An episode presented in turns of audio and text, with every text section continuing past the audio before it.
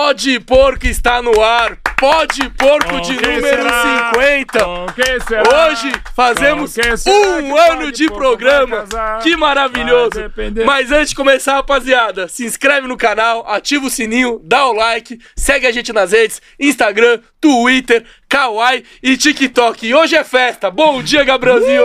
Firmeza? É isso. não tenho o que falar, né, Quinzão? Porra, só agradecer todo mundo que tá acompanhando a gente aí. Um ano de história. É muito especial estar tá fazendo esse programa, todo reconhecimento da torcida também quando a gente vai no Allianz Parque, todo reconhecimento da torcida, os agradecimentos também via internet. Pra gente é um prazer, é o que eu sempre falo, né? O pó de porco é de vocês, é para vocês, um presente pra torcida do Palmeiras. E acho que a gente conseguiu contar um pouquinho de história nesse, nesse um ano, né? Porra, foi tantos episódios, né? Hoje nosso 50. Tudo bem que o de hoje é repetido e teve um que foi comigo, né? Então foram os 48 convidados ali. Mas a história só tá começando e, e, vamos que vamos. Hoje com um convidado muito especial. Mas antes de falar dele e falar de Palmeiras, eu quero falar um pouco de pó de porco, né? Porque a, afinal, o pó de porco que tem que ser o homenageado de hoje. É... E aí, Quinzão, o que, que você está esperando pro próximo ano? É...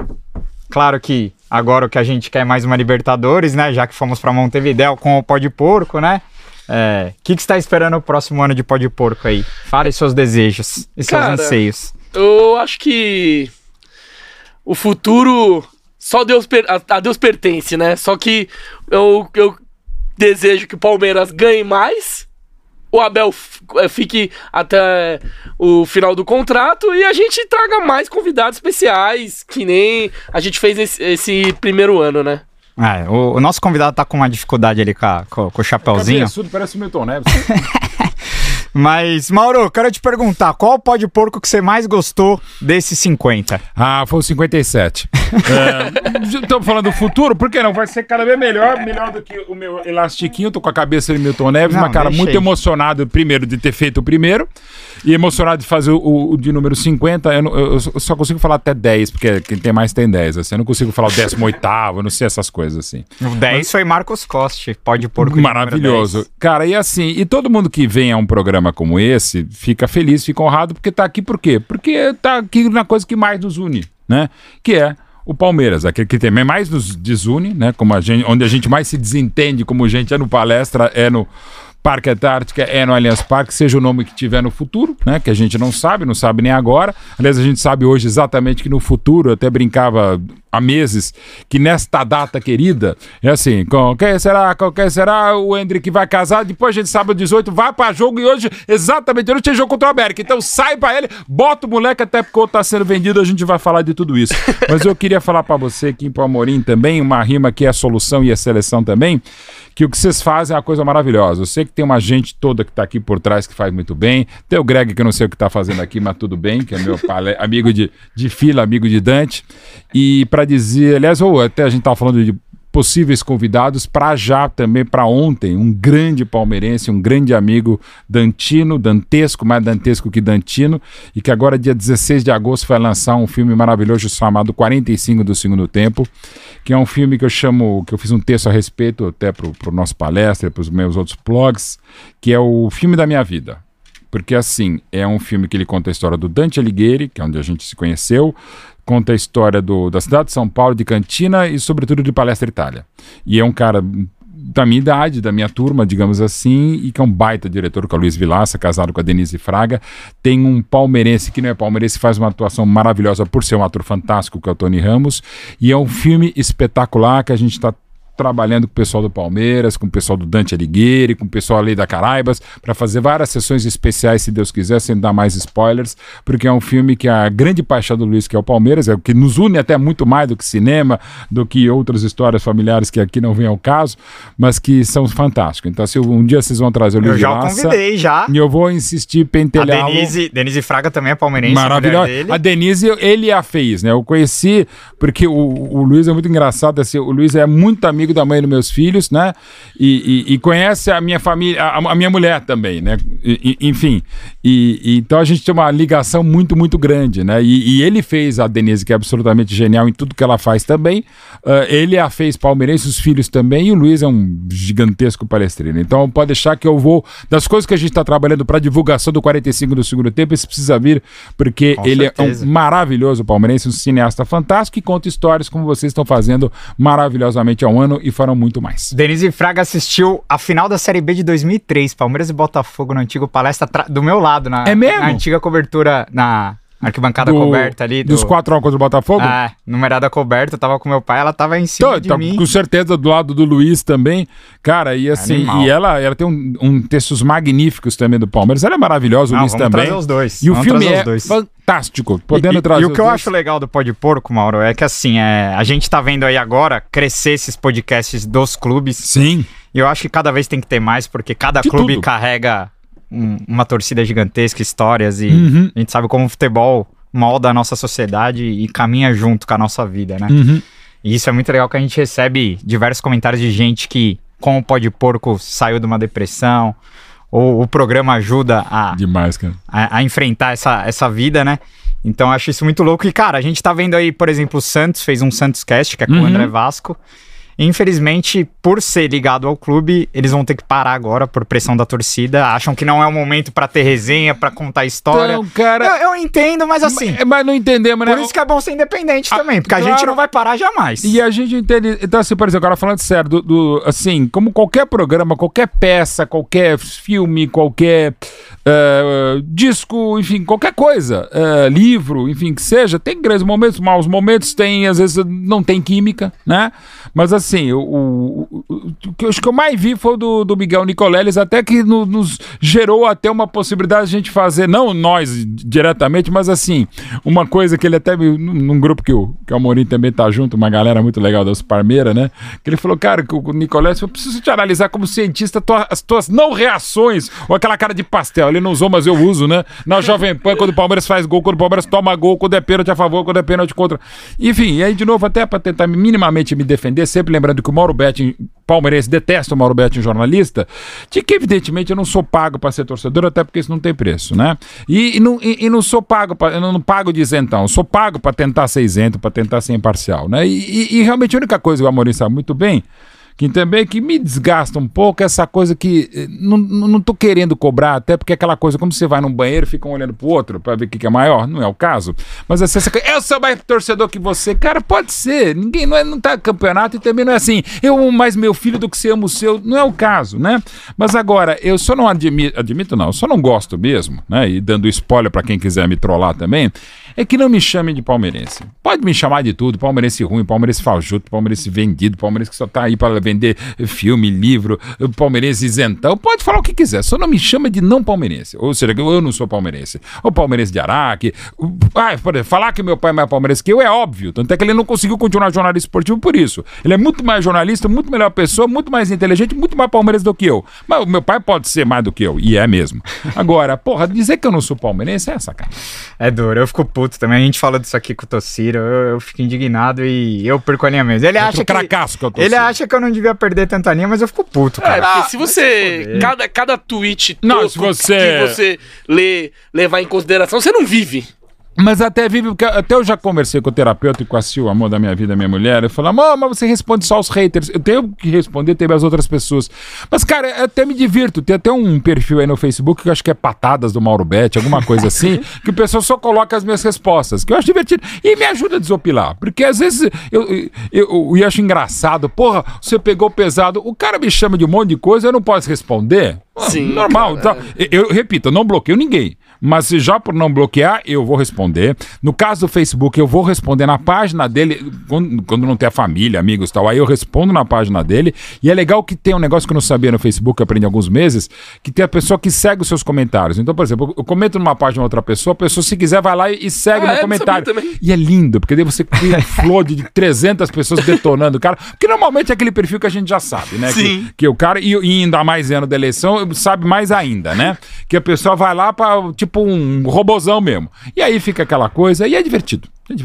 Animal. Ó, muita gente aqui na live. O Zuco de Luca mandou dois reais aqui, ó. Grande Ô, abraço, Zuko. Mauro. Fera demais. Você é monstro também, Zuco. Obrigado pelo outro papo. Tem uns haters aqui falando que você não é palmeirense, Bem, pra variar. Ainda mais que eu abri o jogo aí. Pode falar. Tem um, monte de, tem um monte de freguês corintiano aqui na live também. Muito obrigado pela audiência de sempre. É isso. Ó, Gustavo Bucharelli acabou de mandar aqui, ó. 5 libras. É libras isso aqui? 5 euros? Não sei. É, dá, é Se for libra, dá pra comprar estúdio. Pounds, pounds, dá, pra, dá pra comprar o verão também. Ó, Mauro, não, gente boa. Encontrei, qualquer coisa. Encontrei Abu Dhabi no Parque da Ferrari. Foi super receptivo, tirou foto. Manda um salve para os palmeirenses de Milton Keynes. Milton UK. Keynes, pô, UK. UK. Milton Keynes tem grandes shows de rock and roll. Também estamos no School of Rock, maravilhoso. Milton Keynes tem um, um, um, lugar de shows maravilhosos. Cara, cara assim, aliás, Dubai foi maravilhoso, assim. Ah, podia ir pros pênaltis, é, não tava o Veiga, ia ser 12 a 0 pro Chelsea nos pênaltis, ok. Dos penaltis, né, que ainda o, o, Abel precisa melhorar isso aí. Mas, cara, foi uma caraibas de uma semana, assim, cara. Foi fantástico. O tempo inteiro, aquele barulho. O legal foi que você não foi a trabalho, né? Você foi como então, torcedor. Eu fui basic, né? Eu fui pela Rivalo, que é a agência de, de bet que eu trabalho. Uh, o legal, assim, eu não tava transmitindo, né? Mas, eu, eu, mas uma coisa maluca, né? Nos, nos estádios No estádio eu levava a camisa da Jovem Pan, da TNT Esportes e do SBT.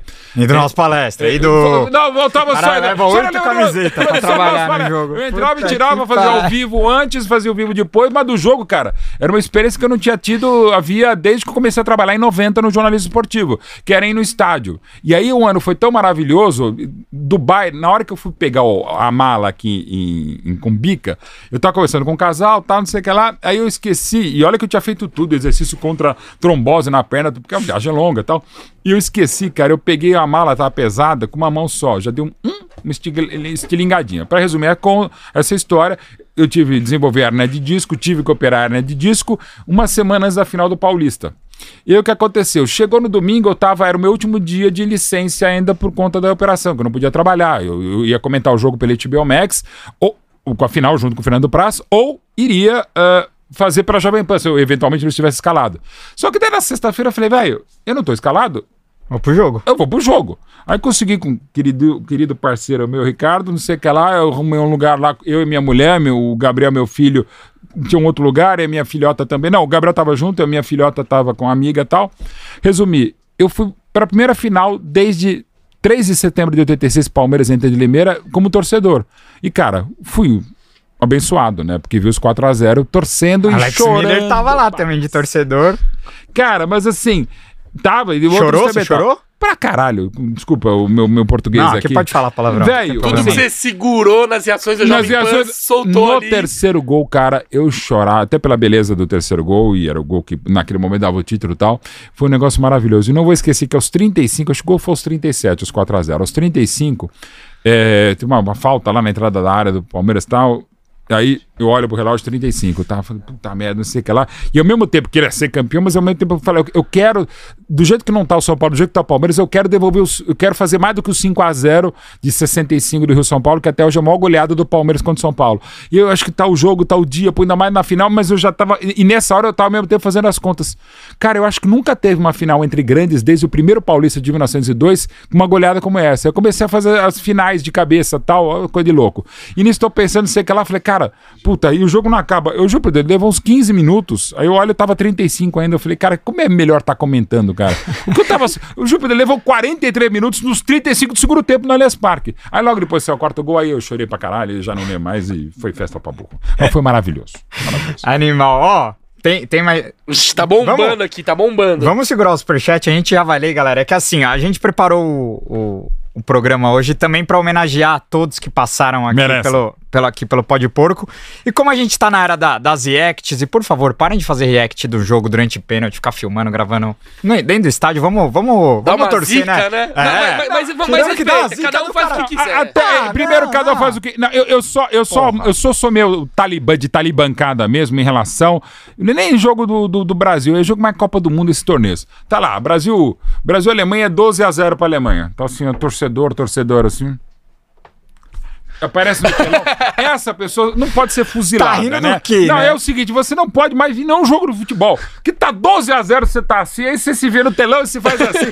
você não pode fazer assim, olhar e ou até fazer uma cara de mais triste. Mas você ficar feliz porque aparecer no telão, mandar um, um, um, beijo no seu coração, no seu pâncreas, no seu complexo de gosto, vai pro inferno, cara. Porra, aparece no telão.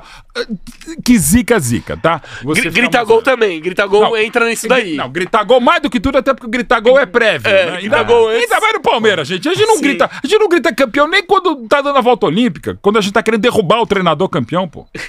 É? é isso, ó. Vamos, vamos botar o primeiro Vale a Pena Pode Porco aqui, que, é, que foi de uma resenha com grande Geode. Geode!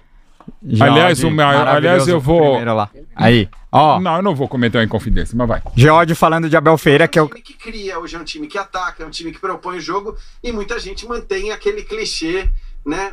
Passado, aquele clichê do, do, do, do cara que só contra-ataca tal, baseado às vezes em 45 minutos do jogo contra o São Paulo, ou os 45 minutos do jogo contra o Flamengo, que é poderosíssimo no Maracanã. Também não vejo muito demérito você se defender. Então, cara, eu, eu só acho que assim, você pode gostar ou não gostar de um treinador. Você pode ter uma simpatia, uma antipatia pelo cara, né? Pela maneira como ele se comporta e tudo mais. Mas é o que eu estava falando, ser honesto para reconhecer os méritos do trabalho, eu acho que isso é, é, é uma obrigação moral, né? Para você, Jean, o Abel é o Ferreira. A gente estava falando sobre Abel Feira com Geode e ele disse que né? e ele disse que reconhecer o, o, trabalho do Abel era uma obrigação moral de, de quem Sim. analisa futebol. Eu queria te perguntar, o Abel viveu agora, tá vivendo mais uma crise com alguns colegas de imprensa, um uhum. deles, Mauro César Pereira, Sim. que o chamou de colonizador por, por conta da resposta sobre o Gabriel Veron. Uhum. É, e o Abel disse que vai até é, agir na esfera civil aí contra uhum. esses ataques. Eu queria que você comentasse o que, que você pensa sobre isso. Você fez um texto muito legal também de Obrigado. que concorda com o Abel, de que o, o atleta. O, o, Abel não estava falando do povo brasileiro ali, né? O Abel estava falando do atleta brasileiro que tem uma formação que precisa ter um, um um olhar e mais de atleta. O povo brasileiro, né? de um modo geral, também. Enfim, hum, como hum. que você vê essa, hum. essas, essa guerra do Abel contra alguns jornalistas e você, se você acha que. Ou do pegam caso mais de alguns jornalistas dele, contra o Abel, né? Você acha que pegam no pé dele porque ele treina o Palmeiras ou porque ele gerou uma antipatia? Ou porque ele é português. Ah. Pelo tá, combo. Tá, tá, tirando. Pelo combo. Embora. Mas o do Corinthians é português também, eu não vejo ele tomar esse E a seita todo. do Jorge Jesus, falando em termos seita, né? Também ah, é gigante, exato. né? Então, o, o, o Abel e aqui, até o pode pôr o Palmeiras falando sim, mas uh, eu, eu, posso dizer até por uma certa experiência e, e, e, estudo, né, e trabalho, e não trabalho só com o Palmeiras, e sou muito criticado também por conta disso, que não é só porque ele é português e vencedor, tem o fato de ser treinador do Palmeiras, tá? É, não vou dizer, não é, ah, mimimi de palmeirense, chororô, não, é uma constatação meio que histórica, aconteceu muitas vezes, né, mas enfim, mas não quero dizer que é só isso. É um pacotão, o Abel não é um cara fácil, evidentemente que não é. E ele mesmo admite, e ele erra demais, e erra contra ele e contra o Palmeiras no nível de reclamação da arbitragem, que é o pior momento da arbitragem brasileira para mim. Até porque ter o VAR é minha mãe com, com controle remoto, o VAR. Assim, o que, que adianta ter 200 botões você não sabe ligar? Então, assim, não adianta. Os caras conseguem piorar. Minha mãe ainda vai queimar o bairro por causa do, do disso. Enfim. Ok, a arbitragem é ruim, ok. Mas mesmo assim, ele mesmo admite que ele erra. E nesse caso específico, o Abel errou para mim ao generalizar de que o brasileiro. Ele, eu entendo que ele falou do Verão, mas ele falou. Eh, eh, eu não vou puxar aqui a frase, mas é só lembrar. Ele fala do brasileiro, questão de formação. Agora cá entre nós. Que ninguém nos escute aqui no Pó de Porco. E tá errado. Não. Claro que não, gente, a gente sabe, a gente só vê o trabalho nosso aqui, não tô falando que a gente está certo ou o público está errado. Quantos problemas de interpretação de texto a gente tem, Cacilda? E às vezes na, na, nas minhas querelas em redes sociais, às vezes eu entro, eu, aí eu, eu não respondo, eu, eu, tento fazer por DM. Eu falei, velho, você tá brigando comigo, a gente tá falando a mesma coisa. É coisa que mais me deixa enlouquecido, não é o cara que briga comigo. Por, eu, a gente pensa diferente. É o cara que briga comigo, sendo que a gente pensa igual. Eu falei, cara, eu tô usando outras palavras para dizer a mesma coisa, velho. Tá assim. Então, Abel, eu, eu, eu coloquei, Abel, você erra ao generalizar. E ele generalizou. Mas, infelizmente, os colegas, alguns, não estou falando que todos, não é nem por maldade, é por um pensamento que cada um tem que pensar o que pensa, Sim. né? Eu, embora eu acho que falar o que pensa, normalmente quem fala o que pensa não pensa no que fala, né? Muitas vezes, mas enfim. O, o, o cara tem que pegar e minimamente falar, velho, é, eu estou generalizando seja o que for. Né? O Abel não pode responder sobre a batalha de Alcácer Kiber. O, Abel não pode responder sobre os bandeirantes. O Abel não pode responder nem pelo Verão se chutar a bola para fora. O Abel tem que responder por ele e isso ele fala. Tá? Então, assim, e o, o, o problema da falta de educação no Brasil é recorrente desde, desde que o Cabral chegou. 1500. Cara, é assim, é, é, básico, é triste, é lamentável. Então, se alguém diz, ah, mas o cara não pode vender, pode e deve. A gente tem que ter o um mínimo de, de, de, de humildade para entender. E humildade não estou falando nem em questão de xenofobia, de entender que a coisa está errada mesmo. Eu acho que o Abel extrapola, não só na beira do campo. Algumas situações sim, mas também se extrapola quando fala que é colonizador. Para mim, extrapola. Quando fala que ele é um eu, eurocentrista. Algumas coisas pode ser tal, mas, gente, dialogar. O Brasil também foi campeão do mundo em 58 quando veio o Bela Gutmann para ser campeão paulista em 57. O auxiliar técnico era o Vicente Fiola, que seria o treinador do Brasil na Copa da Suécia. Tem que ter essa troca. Trabalho fantástico, maravilhoso do Jorge Jesus em 19. Trabalho que eu entendo muito bom do Vitor Pereira agora. E, e outros caras que vieram de fora. E outros trabalhos ruins também. Sapinto no Vasco, Gesualdo no Santos. Alguns até porque não tiveram tempo. E do Abel, que em três meses já ganhava a Libertadores, mas mesmo assim jogando feio. Em cinco meses ganhava a Copa do Brasil, ah, mas a culpa é do Renato. Aí 27 de novembro, ganha do Flamengo, é culpa do vento, sabe? Porra. Do Andréas Pereira, culpa do. É só do Andréas Pereira? Não com Ou é culpa só do Renato, com 72% de aproveitamento? Acho que não. Aí, aí uma coisa, aí do outro lado, né? Cabeça fria, peruca quente, peruca morna, coração quente. Já é uma hora. Cara, você pode achar o que quiser, uma hora ou melhor, mas eu acho que num clube que tem Vanderlei Luxemburgo, Filipão e também Oswaldo Brandão, o homem tá dando a seta para atropelar pela esquerda. Mas ainda eu acho que Luxemburgo, Filipão e até o Brandão estão à frente do, do Abel. Mas o Abel tá sim. E se você pegar o, o, o, o, Porque o Brandão ele foi campeão lá em 47, foi super campeão paulista em 59, ganhou a primeira taça Brasil de 60, montou a segunda academia. O Brandão tem uma história absurda, mas principalmente olha os jogadores que ele teve pelas mãos, né? Em várias épocas do futebol e, claro, do Palmeiras. O Vanderlei praticamente só teve time bom e fez times maravilhosos. O time do primeiro semestre de 96, fantástico. E o saiu da fila de 16 anos, em 18 meses, ganhou cinco títulos. Nunca aconteceu com o time saindo da fila. E numa época que você tinha um São Paulo bi da América e bi mundial. Então não era para qualquer um. É, e tinha as, a, os tempos das vacas gordas da Parmalat, a Via Láctea montada pela Parmalat.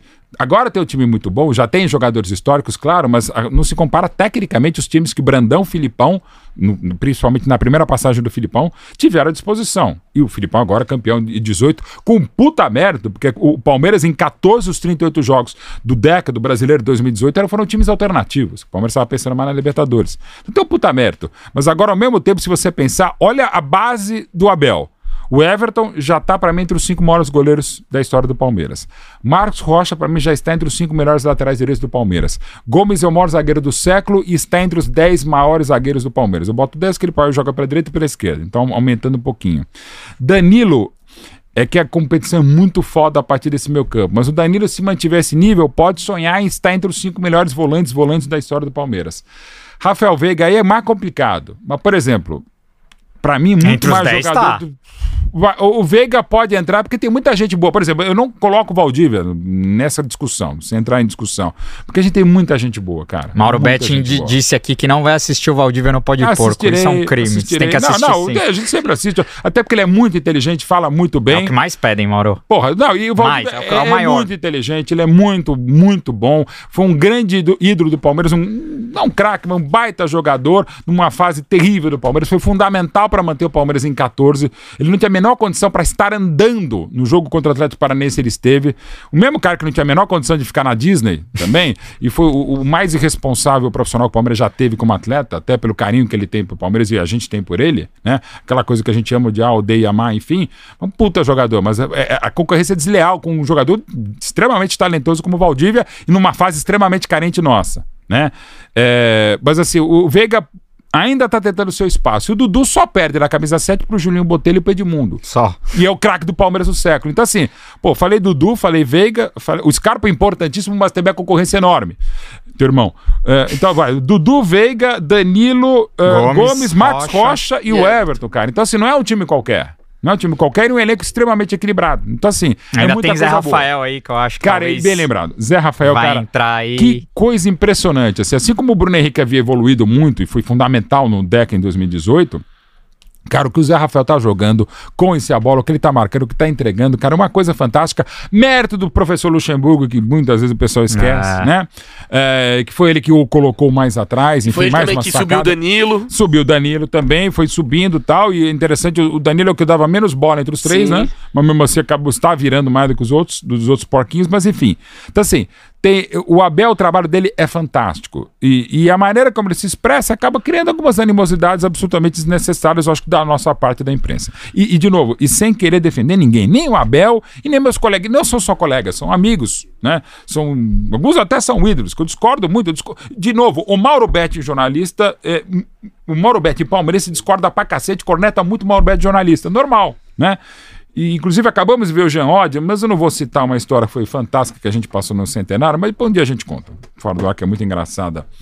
É, do, do, durante a, a, o, o, o, a festa a do centenário. Não, a cerimônia não, durante o intervalo no centenário. Depois a gente conta essa história. Mas Maravilha. não tem a ver com o John Oddi, não. Mauro, eu acho que assim, o, Abel ele não tem times melhores que, que nem o Felipão tinha, o Luxemburgo tinha, porque o futebol brasileiro tecnicamente Era muito melhor. caiu, ah, né? Sim, porque na média sim. Os jogadores vão embora antes, o sarrafo é lá embaixo, então um Veiga, talvez na década de 90, não seria um, um nome tão forte uhum. que, nem, que nem hoje. Mas sim. aí é o contexto, o mérito do Abel. E para você, o que, que o Abel precisa fazer para passar na fila do Luxemburgo, Felipão e Brandão? Se ele tivesse ganhado o Chelsea, já teria passado? Puta, aí era um negócio absurdo, né, cara? É capaz que sim. Por exemplo, eu acho que o Palmeiras tá vivo, não é o grande favorito, já até já foi um pouquinho mais, mas talvez seja o favorito para ser campeão brasileiro, mas num campeonato muito equilibrado.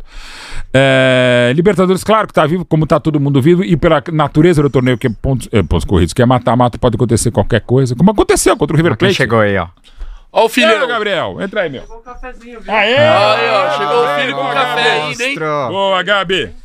Tudo aí? bom? Gabi, Gabi, Gabi, Kim. Tudo certo. Que dia aí? Bela camisa, hein? dia é aniversário do Hendrick. Aniversário do Hendrick, além de tudo. Nossa, Melhor de tudo. Aí.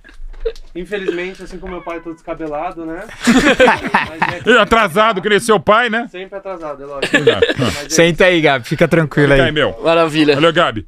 Então, é, o, o, se o Abel ganha do Chelsea, velho, ele já teria. Ele passa. Ele, é difícil. Eles eram o jogo. É, é né? questão do maior ou melhor tal. Mas assim, o, o, uma coisa o Abel muito provavelmente vai passar e é um puta merda ainda mais nos dias de hoje. Ele vai ser o treinador mais longevo do Palmeiras.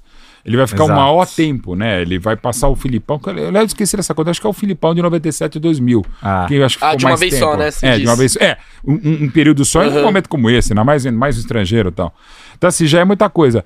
No final das contas, eu, claro, de novo, de coração, eu quero que ele supere todos e o Guardiola e o Klopp também, cara. Então, assim, é, ele pode vir a ser. Pode vir a ser. Porque na Libertadores, por exemplo, a gente Assim, tem chance de ser tri. De novo, para mim, desde abril, final de março, começo de abril, é o melhor futebol do Palmeiras no século. Sim. Tá? E, e por tabela, é o melhor futebol dele. Agora, ganhar Libertadores a gente sabe quanto é difícil. Ser bi, desde o Boca 2001 e naquelas circunstâncias que a gente sabe como é difícil. Tri, você não tem desde o Independente de 74, que seria tetra da América em 75. É... Cara, e é duro, e todo mundo querendo. Então, pô, Flamengo e Corinthians não querem passar, o Galo agora, adversário direto, não quer devolver ano passado. Pô, o Flamengo quer devolver o centenário, o Corinthians não quer devolver 99 e 2000, só falando de rivalidade de Libertadores. Então, assim, pô, é muito peso. Então, então no assim, critério Mauro Betting pro Abel passar esses gigantes, ele tem ganhando essa Libertadores ele, ele fica no topo do pódio, é isso? A, até como a gente é É que é subjetivo, né? No critério Mauro Betti, é, exato, não é. tem certo, A gente é chato pra caramba, exato. Eu ia falar, ó, não, ainda precisa ganhar o precisa ganhar o Carioca e uma Champions, né? A gente vai ser, é aquela coisa, não é tudo isso. E é a primeira, né, cara? E, e é legal, porque o Abel, se, se, eu falar isso, claro, ele vai, vai ficar puto, como vai ficar puto de sempre, mas ao meu tempo ele vai falar, pensando bem, por que não? E é legal que a gente tenha esse negócio. A gente precisa ter aquela linha tênue que uma coisa é cornetagem, outra coisa é cobrança. Aquela coisa básica do Palmeiras. Tá 8x0 porque não tá 9. Né? Mas ao mesmo tempo, tá perdendo 4x0 que perca por 15. A gente tem Sim. essa coisa. Mas a gente tem que tomar um certo cuidado, porque se a gente fica aquela coisa. Tem um grupo de zap de amigos aqui que toda hora que o Palmeiras joga mal, ele fala é o Bayern da Pompeia. Ou não joga tão bem né? O caso da derrota para São Paulo, 15 minutos brilhantes, né? Jogou muito bem de modo geral, teve aquela polêmica de arbitragem, nem polêmica, enfim, teve aquilo lá, aconteceu historicamente em 20 duelos em mata-mata, o jogo único valendo o título desde 1972, desde o laudo Natel. O São Paulo venceu 15, o Palmeiras ganhou 5. Então, assim, a gente tem a zica com o São Paulo, como o Corinthians tem a zica com o Palmeiras e o Corinthians tem, o São Paulo tem a zica com o Corinthians. O trio de ferro faz esse, esse ciclo aqui. Então, normal acontece, cara. E, e, de novo, não é tanta diferença assim. Aí entra o mérito do, do Abel e comissão técnica, de um puta trabalho. E a gente tem um elenco bem equilibrado mas que está precisando de reforços. Flaco, excelente, acho que o Flaco vai dar muito certo, o Benetel vai ajudar muito, e o Verão não se ajuda. Mas Ó, aí a gente não se ajuda também. A, a gente vai falar do Verão já, que Até é, apagou a luz. É, é um assunto que eu, que eu quero falar. É, o Guilherme Semestre que mandou cincão aqui, ó, falou: Salve, Mauro e rapaziada do Pó de Salve. Porco. Grande trabalho de vocês. Mauro Bete, manda um abraço pro meu pai, João Ricardo Semestre, que ele é seu fã. Opa, João Ricardo, um abraço pra você também. Ó, Renan Garcia Previato, um dos nossos apoiadores, está aqui ao vivo no Pó Me Porco. ao mesmo tempo. Mandou cenzão, Mauro. Olha lá. Milagre, Vitor Guilherme. Louco. Tô bem, aproveita e manda uma pizza também. Parabéns ao Pó de Porco pelo primeiro aniversário. Conteúdo excelente de palmeirenses para palmeirenses. Muito obrigado por todo o apoio, Renanzão. Tamo junto. O André Cachoeira mandou cinco doleta que falou: Mauro, no aeroporto para buscar o Bora foi uma das maiores zicas da história da CEP. Abraço de Orlando, Flórida. Ó, e abraço pra Orlando, até aproveitando sobre isso, tá o Gabriel aqui. Ele até. O Gabriel defende sempre o Borja e defendia, tá? Mas, mas eu, pra, o pessoal me zoa na Jovem Pan e tá valendo, mas eu quero insistir, não é porque o Gabriel, meu caçula amado, tá aqui. É, o, o Gabi falou na. Foi na sexta, né, Gabi, que você falou? Vamos pegar o Borja no aeroporto? Acho que foi à noite. Vamos. E por que eu também aceitei? Primeiro que eu nunca tinha feito isso com um atleta. Eu já fui receber, por exemplo, em 9 de dezembro de 79, domingo à noite, depois dos 4 a 1 sobre o Flamengo, quartas de final, ou a fase anterior à semifinal do Brasileirão de 79, o timaço do Tele Santana, a gente foi pegar, e era muito legal, nem no rádio, não tinha 79, não tinha nada, né? É, a gente foi recepcionar a delegação do Palmeiras chegando do- de, de Electra, pela ponte aérea, depois do jogo no Maracanã, e paramos a Rubem Berta. Parou mesmo. Foi uma, uma, uma loucura, um negócio maluco, né? Não, não era muito normal aquilo à época, mas ok. E, e foi fantástico. Eu nunca tinha ido recepcionar um jogador, né?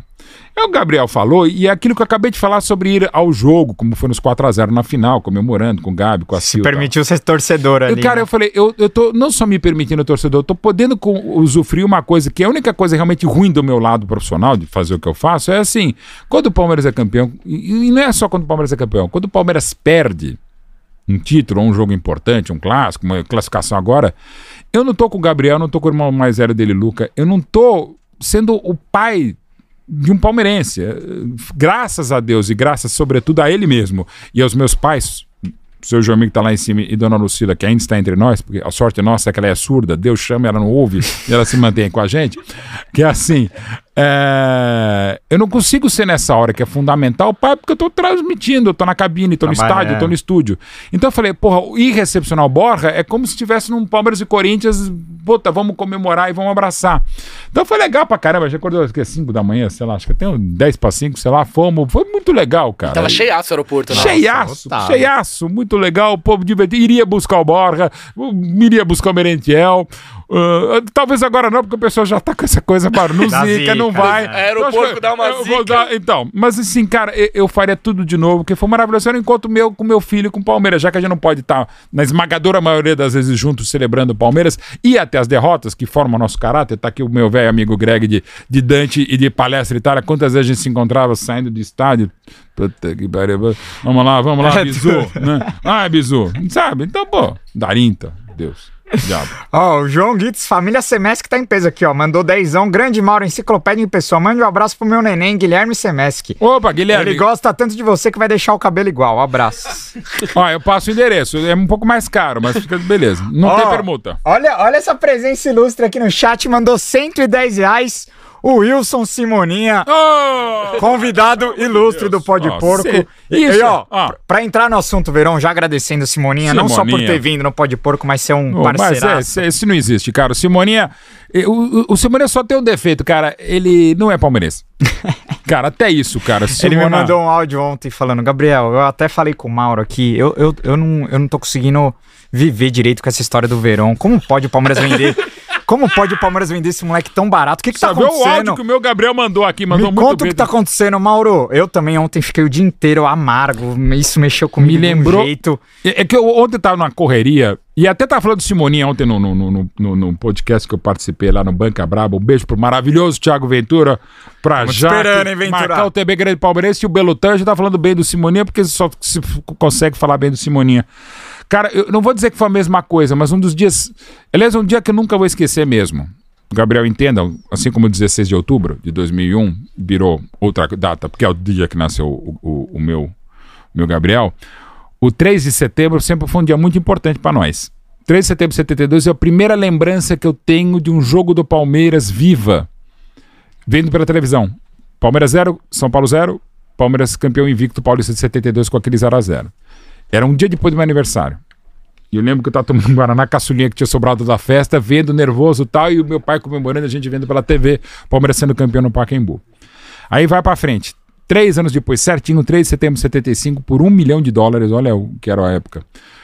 Era 600 o Luiz Pereira, 400 o Leivinho, o Palmeiras vendia Luiz Pereira e Leivinho, e oficialmente no 3 de setembro de 75 acabava a segunda academia. Depois vira no ano seguinte Pro Atlético Mendonça, de Madrid, Tony, pro né? Atlético de Madrid.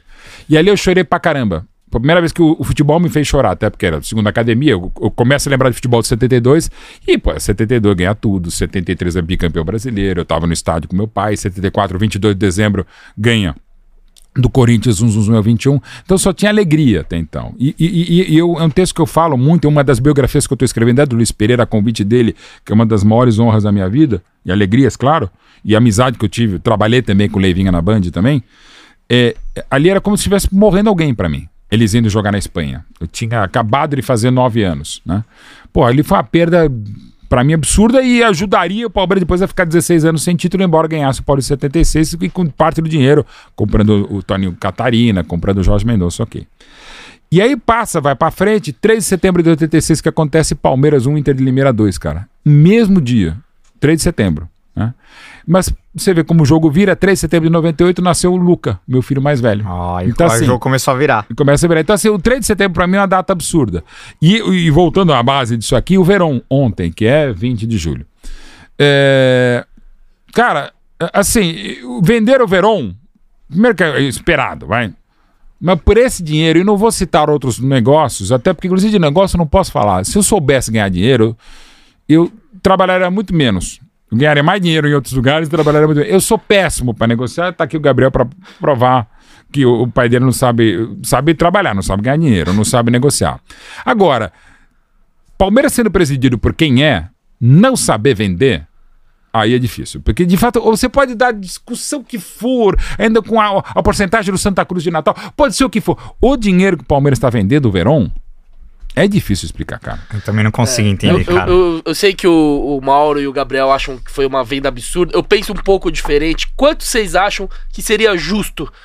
Foi vender 10, o Verón? digamos, 10 milhões e meio de, de, de- de euros, né? É o, é, o- é o total, É, né? O é, o- fica com ó, 60%. enfim, É, é, ainda não o tem. pacote. ah, o- ainda não está definido. É, mas é mais. O que eu vi É, é, 10 e- e em um algumas pouquinho mais de 10 porcentagens, milhões, isso, é. Aí É que se assim, alcançar as Não, metas, não. chega a A 15 meta, assim, e mais, mais 10% é venda futura. Ainda é pouco, Mas, ainda é pouco, quanto- tá. Então, que número. O- o- o Grêmio- se- se- que número seria bom pra vocês? O Grêmio então? vendeu o PP por Porto. PP, 23 anos, vendeu acho que por 15 de Cara, euros. é, não, a cara. gente pode colocar. Assim, é, o Verão ah, pela o- É, idade. de novo, eu não quero ser potencial. indelicado de falar por outros jogadores, tá? Sim, sim, eu te- eu te mas, tem, mas é só pegar aí várias pessoas, inclusive não só a imprensa, e cada vez mais trabalhos como os de vocês do Pó de Porco, que são imprensa, mas enfim. Mas gente até de torcedor, cara de engenharia, é só listar várias listas feitas de negócios mais recentes, não precisa ir tão longe, nos últimos cinco anos. É uma venda ruim. É uma venda ruim. Assim, Sim, eu concordo. Você pode pegar e falar, pô, venderam o Rodrigo por 50 milhões. Sim, Não, não, ok. O- o- Não, não, 45, é. não, Tá, não. O Renier do Renier Flamengo 30. por 30. Ah, o mas- Arthur lá na época do Grêmio foi por quase 30. Mas, o, também. mas, o Arthur já mas- estava solidificado. Ok, o- esses 97. Perdão, esses 97 jogos do Verão, 14 gols marcados e não sei quantas assistências, mas uma basta, né? Exatamente no Mineirão. Galo. E é, acabando de entrar, ok. Mas assim, é, ele, até pelo número de lesões, e algumas lesões sérias que passam pelo corpo dele, mas passam, infelizmente, por aquilo que a gente tem visto, por algumas faltas de profissionalismo dele. Eu, eu- eu não quero ser ainda mais leviano de falar que é um irresponsável. Não, mas assim, as lesões que eles estão tendo aí é uma questão científica tecnológica. São lesões de pessoas mais velhas, no sentido de que ah, precisa se averiguar o que está acontecendo com ele. Sim. E até pela própria característica dele, em qualquer época do mundo, um cara de imensa explosão, Sim. a chance de você se lesionar é maior, porque é um, é um torque, é um turbo, né? Liga o turbo e... E, e- e aí a frustração é, é um conceito de subjetivo. Por exemplo, insisto aqui e, e repito até porque falo com ele e falei várias vezes com o pai dele também. Não há, não houve desde 26 de agosto de 14, e claro, não havia na época base do Palmeiras. Havia o Zé Roberto, que estava na base da Portuguesa em 1914. Mas enfim, beijo, Zé. Mas assim, é, nunca houve um jogador como o Hendrick no Palmeiras, na base do Palmeiras. Alberdan veio de Sorocaba. Valdemar Filme veio da Várzea do Glicério. Marcão veio da Lençoense, passando por três meses no sub-20 do Corinthians. Wagner Love, Mazola, veio do Jesus Piracicaba. chegou mais Jesus chegou, mas mesmo assim, não há nada parecido com o Hendrick na base do Palmeiras. Desde os 11, né? Desde, puta, Desde os desde, 10. O Verão tá desde, desde quanto? Acho que o Verão chegou com... um pouco mais, 14 ou 13, 15. é. Tá. E 13 assim, ou 14. o que o Hendrick faz com 15, eu, eu pego aquele tweet do Gary Lineker, artilheiro da Copa de 86, ótimo comentarista apresentador na Inglaterra. Esse moleque não tem 20, 16, 15 anos, quando ele viu as primeiras imagens de gols do Hendrick. E é só, é assim. E de novo, eu não sei o que vai acontecer. Eu também era muito fã do Pato, o Pato não rolou, o Verão pode rolar, pode não rolar, torço para que role em todos os sentidos e tal. Mas de novo, e acho muito legal histórias como a do Cristiano Ronaldo. O Cristiano Ronaldo não era tão Cristiano Ronaldo quando ele começou. Não, Sim. até os 20 anos o Verão tinha, tem mais gols na carreira do que o Ronaldo, então, né? Cara, então assim, é, é maravilhoso. Se- se basear em números, o próprio é- Rafael Veiga pra pegar, se o que tá em jogando é muito Scarpa. difícil. E Tipo, não, não, a é. galera fica pegando os números do Verão pra, pra justificar a venda e eu acho muito perigoso porque, cara, ele, ele, ele provou coisa. nesses últimos dois jogos que ele é importante sim Ele pra é importante sim. sim. Agora, Pra mim é o melhor reserva hoje do Palmeiras. Há Alguns jogos até como titular, Agora o pra mim ele tem que ser. Sim. O Hendrick, cara, assim, eu, de novo, claro que a gente não tinha imagem, eu acompanhei já, eu tô desde 90 nisso aí mais próximo, mas a gente não tem praticamente imagem do Ronaldo Fenômeno no São Cristóvão e mesmo ele chegando no Cruzeiro. É desse nível, cara. Eu tô pegando o, o Ronaldo Fenômeno porque é desse nível, cara. Com essa idade, com esse potencial, o Hendrick, eu nunca vi. No Palmeiras, não, não até o Palmeiras dificilmente revelava. Agora, então, você diz, é uma coisa, dizer que o cara é o maior jogador que o Palmeiras já teve na base, é uma coisa. Se vai ser outro, por exemplo, o artilheiro da base corintiana, se não me engano, ainda é o Lulinha. É. Embora fosse outra coisa, fosse outra função. E se imaginava muita coisa do Lulinha que acabou não rolando, mas assim, não rolou por uma série de circunstâncias e situações, não é nem pode ser o peso dele. Mas eu falo isso do Hendrick, porque o Hendrick, até nisso, é de uma maturidade e um berço maravilhoso, cara. O- o- conversando com ele sobre quando eu falei, ô Hendrick, e aí, como é que foi lá na Europa, né? Agora que você viu, viu o Paris Saint-Germain. Cara, ele começou a falar do Mbappé e, e- e que ele falou, pô, e aí os caras, né? Pô, o Mbappé, né? Que eu, algo semelhante também de nível tá, de noviciado, o potencial absurdo do Mbappé. Ele começou a falar umas coisas do Mbappé que ele viu no estádio é, que eu fiquei impressionadíssimo, porque um, um Pedrinho, que é um puta analista, não, Pedrinho do Sport TV, nosso ex-Pedrinho do, do Parmeira, é, o Pedrinho talvez não enxergasse o que o, o Hendrick com 15 anos no estádio viu. Que ele falou, ah, ele, falou, principalmente, eu- basicamente era uma questão, eu fiquei, eu- o Hendrick falou, fiquei impressionado com ele, então, no escanteio contra o Paris Saint-Germain, ele estava lá fazendo a função tática aberta para a direita, mas ele chamou a atenção do Ele ficou olhando o Mbappé e de um jeito, o cara falou, pô, é aquela coisa do, sabe a fera mesmo, cara, os caras se olham assim, você sabe, o cara com 15 anos, uma noção tática, uma noção sem bola. Então assim, o Hendrick é só se lesionar, cara. Assim, é um absurdo. Então aproveitamos ele até os 18 anos, porque aquele cara que, assim, ao mesmo tempo que hoje ele já devia estar jogando contra o América ao completar 16 anos, aos 18 já não vai ter como segurar, porque é monstruoso. Aham. Não, só pra concluir o assunto Veron e a gente entra, se aprofundar mais no, no, no Hendrick, eu queria saber quanto seria bom pra torcida, tá, tá. Pra torcida não falar, ai, essa venda foi boa. Eu, por quê? Um centavo a mais eu já ficaria Porque a feliz. galera faz. Eu "Não, entendo que você muito tá barato, falando. Foi muito barato. Quanto, quanto seria bom? Pra você, Gabriel. É porque assim, eu, eu sinto. Não, eu quero número, porque. É, Não, é- entendo. Não, você tem razão. é Enquanto valor- isso, você tem é razão. por causa do valor que o pessoal tá não. enchendo o saco. Se Ah, vendesse é. por 50, ninguém ia Não, falar. não. óbvio. Não, pra não, mim. não. Mas pra- quanto, quanto Eu que eu não seria? venderia pelo Assim, que for o Rodrigo e o Vinícius. Assim, pra, Sim. pra mim, eu, eu vou. Quanto eu, que é bom pra você? Pra gente calma, chegar eu numa posso discussão. explicar pra, eu- pra Explica. você entender meu contexto? Vai. É, assim, eu, eu sinto que falta um pouco de transparência, por quê? Já vi gente falando que é por conta da- do dinheiro que o Palmeiras tá vendendo agora. Pra mim, o clube não tá tão desesperado assim. Parece que a gente voltou a 2004, né, Mauro? Com o Mustafa vendendo o Wagner Love ali, com o Palmeiras na liderança do brasileiro. Aí, calma. Na minha visão, por quê? O Verão tem um potencial absurdo. Pra mim, ele vai evoluir ainda mais como jogador. Tava evoluindo, sim. Ah, se lesiona demais. Ah, cortou o pé. Ah, foi na balada. Cara, se você pegar de 100 jogadores dessa idade, 90 fazem isso. Eu sei que o cara tinha que ter mais comprometimento e profissionalismo, porque ele não é mais criança. Mas assim, é. Por tudo que se desenhava, por ter sido o melhor jogador do mundo sub-17, eu achei uma venda absurda, assim. E eu não, eu não. Pra mim, não entra na minha cabeça. Eu acho pouco, velho. Eu acho que, velho. Sei lá, 16 milhões de euros. 15. 15, Ok. Ó, 16. que- vocês falaram em 15. Até 20. Ó, mas, o Magic Se- Number se- 15, vai. se ele- ó, ó, vamos lá. Não eu, eu acho pra mim que o comportamento dele fora Não é, não é questão de dinheiro, porque no começo do ano teve a proposta lá do, do time do, dos Estados Unidos, 12 milhões de dólares pelo Wesley, você lembra? Exato. E recusou. E teoricamente o Wesley tá atrás do Verão Ah, na fila, tá, tá. Até um Ver- pouco mais pelo potencial, velho, sim, potencial, e não vendeu. Até então, o Verão já recebeu mais então, maiores e o Palmeiras é, recusou. então, então é, sim. pô, em seis meses o time tá mal financeiramente? Eu acho que não é o tá caso. tudo muito nebuloso a coisa. Aí vocês me falam que Teu 15 é bom. Né? 15 de euros eu venderia. 15 é bom. Se ele alcançar as metas, bate 15.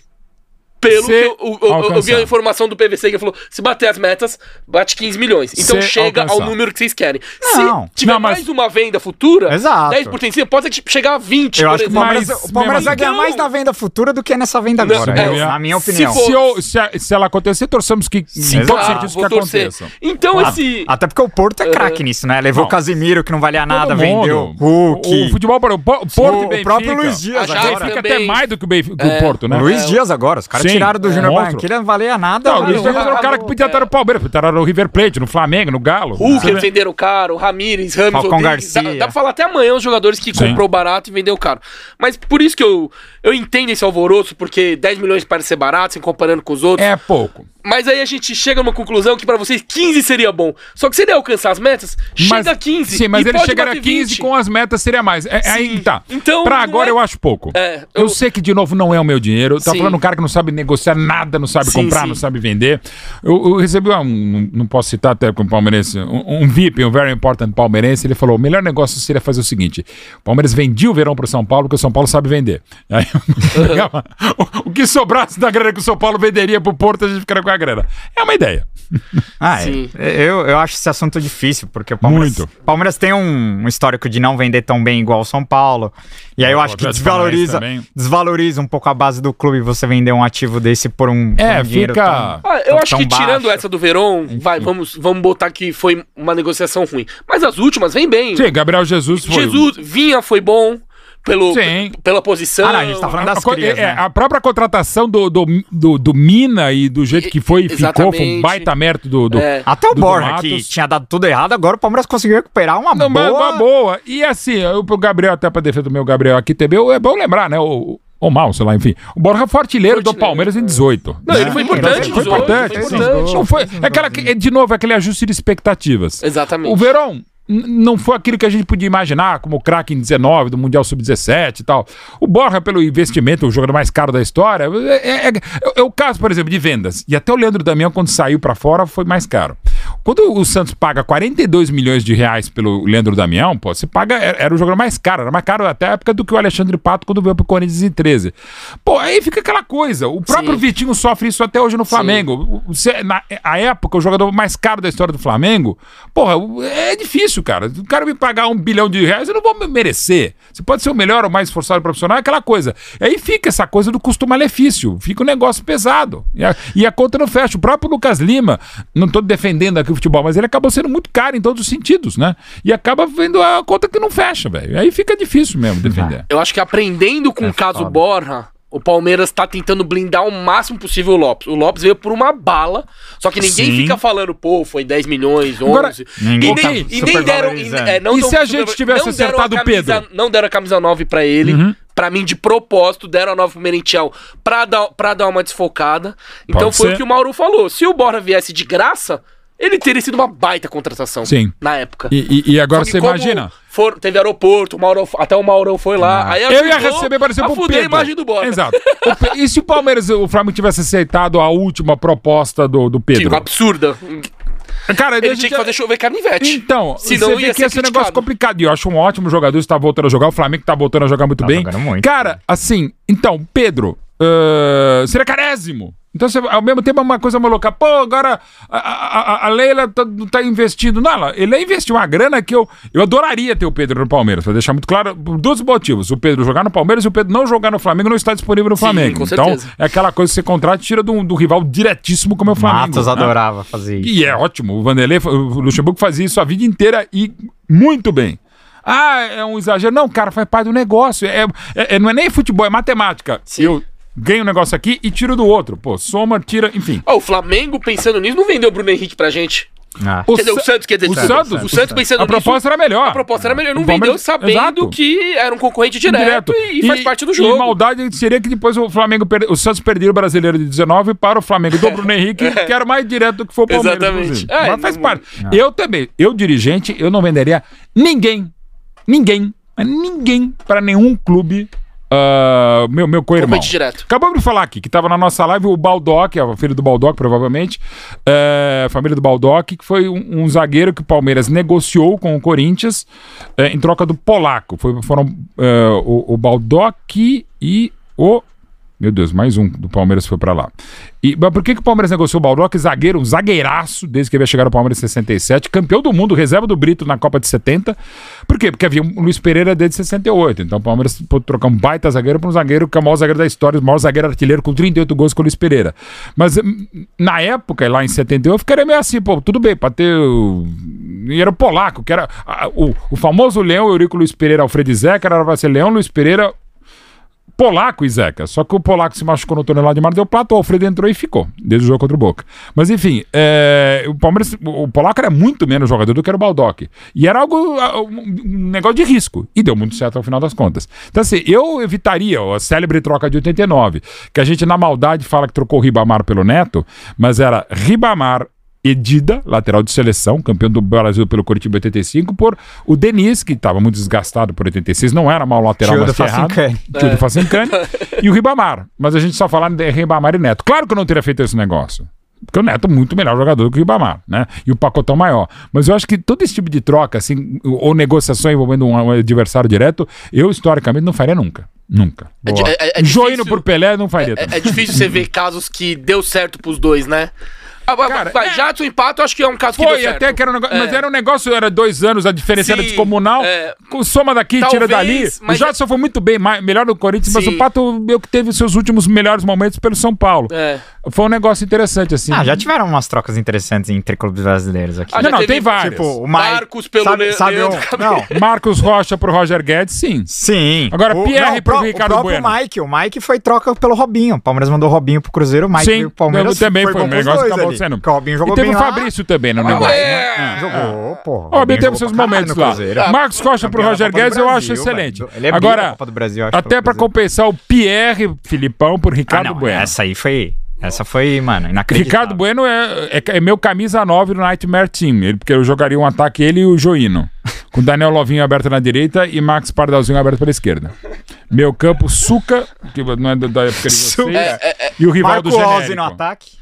O, Oso ficou com uma má fama, quem tá meio fora de fama, mas ele era bom jogador. Ele, e naquele time espetacular do primeiro semestre de 96 não precisava tanto. A, a, troca do Pierre e o Ricardo Bueno foi pior do que a do Barcos com o pacotão lá, Leandro Rondinelli, Rondinelli que nem chegou o quinto jogador, Gago, o Marcelo Gago, Moreno lá, o Wilson. Wilson e o Leandro Calopsita, que até chegou à seleção, naquelas seleções meio alternativas, mas o Leandro e, chegou. E, e, e, o quinto não veio, né? Que tal, ia ser o Marcelo Moreno, que o pai é. dele ficou falando as asneiras lá.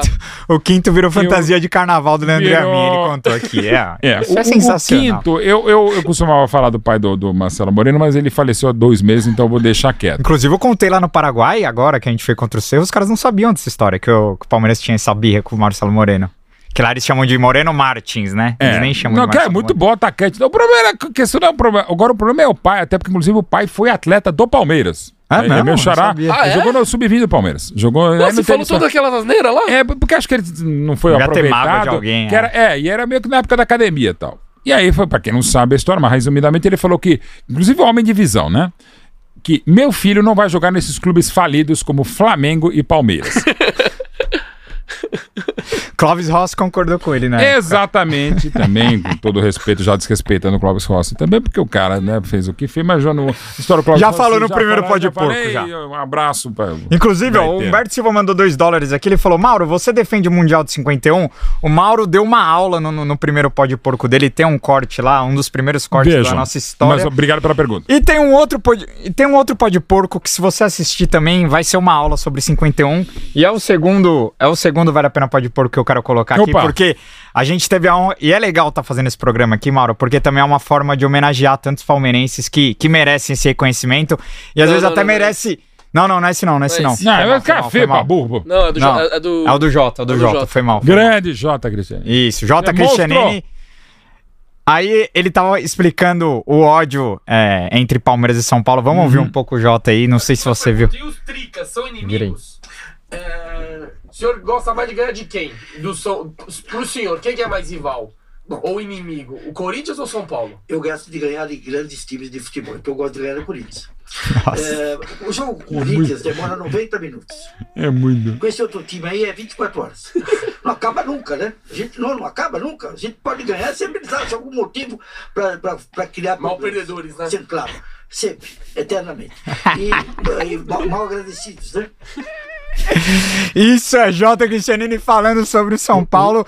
E, cara, Após, o, Esse é o após Jota. esse jogo da Copa do Brasil, todo mundo falou desse, dessa É, parte da entrevista. O Jota falando pode porco que o jogo contra ele sempre dura mais de 24 horas. E é inacreditável, né, Mauro? Como pode. A favor ou jogo contra, é um velho? jogo- Nunca acaba nos 90 minutos, cara. É inacreditável. É um jogo, ou, ou acaba antes, né? acabou com 20 do segundo tempo na arrancada heróica, né? Porque o São Paulo tentou sair de campo. Exato. É, não deixaram o São Paulo sair de campo. O policiamento da época deixou, não, vocês vão ficar aí. Aí o São Paulo ficou dentro da grande área dele, o Palmeiras ficou do outro lado da grande área, o árbitro ficou esperando acabar o. O Janeiro era, se não me engano, o sobrenome dele. Virou, deu 45, acabou o jogo, o Palmeiras campeão 3x1. É, foi um jogo. É, assim, e isso é interessante, né? E é de cada um também, essa coisa de sensação de torcedor. O, o- meu, o maior rival, eu falo Mauro Betti em palmeirense, tá? O torcedor.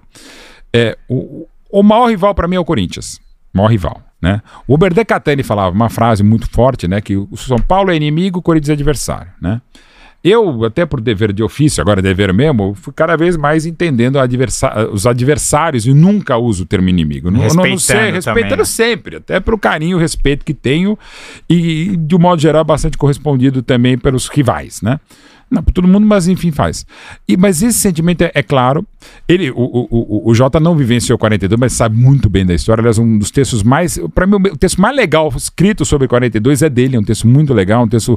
é, não é fantasioso, é uma, mas faz uma fantasia, uma alegoria em cima daquilo, com diálogos possíveis, mas envolvendo muito conhecimento que o Jota tem demais. E não é só sobre futebol, sobre um monte de coisa, e, e- e não é só sobre o Palmeiras também.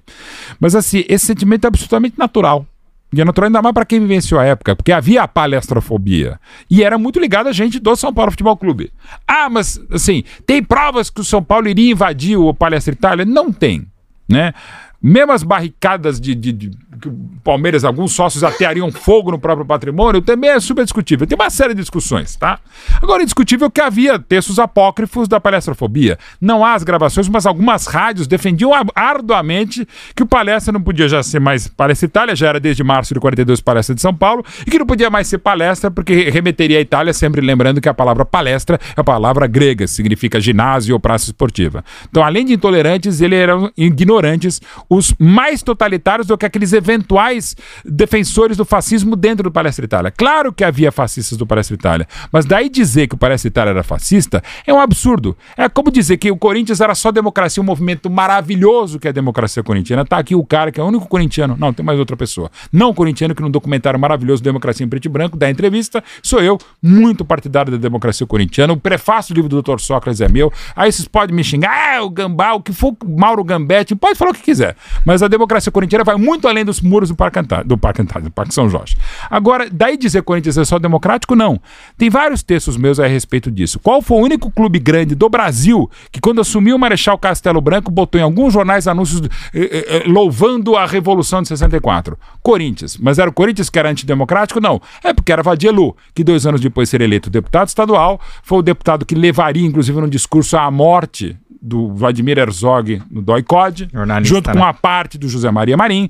O Vadielu, que tinha vários negócios e foi um grande deputado da arena governista. Agora você vai dizer que o Corinthians era, era a favor da ditadura por causa disso? Não. O Corinthians até se beneficiou da ditadura. Porque quando você tinha um prefeito biônico corintiano, Olavo Setúbal, você tinha um governador em São Paulo, biônico, corintianíssimo, Paulo Gil Martins, e você tinha um presidente da República que não era corintiano, mas que veio a Itaquera, ao Corinthians, para dar para o Corinthians o comodato à, à área, não o presidente da República, mas o ditador, ou presidente, enfim, da ditadura.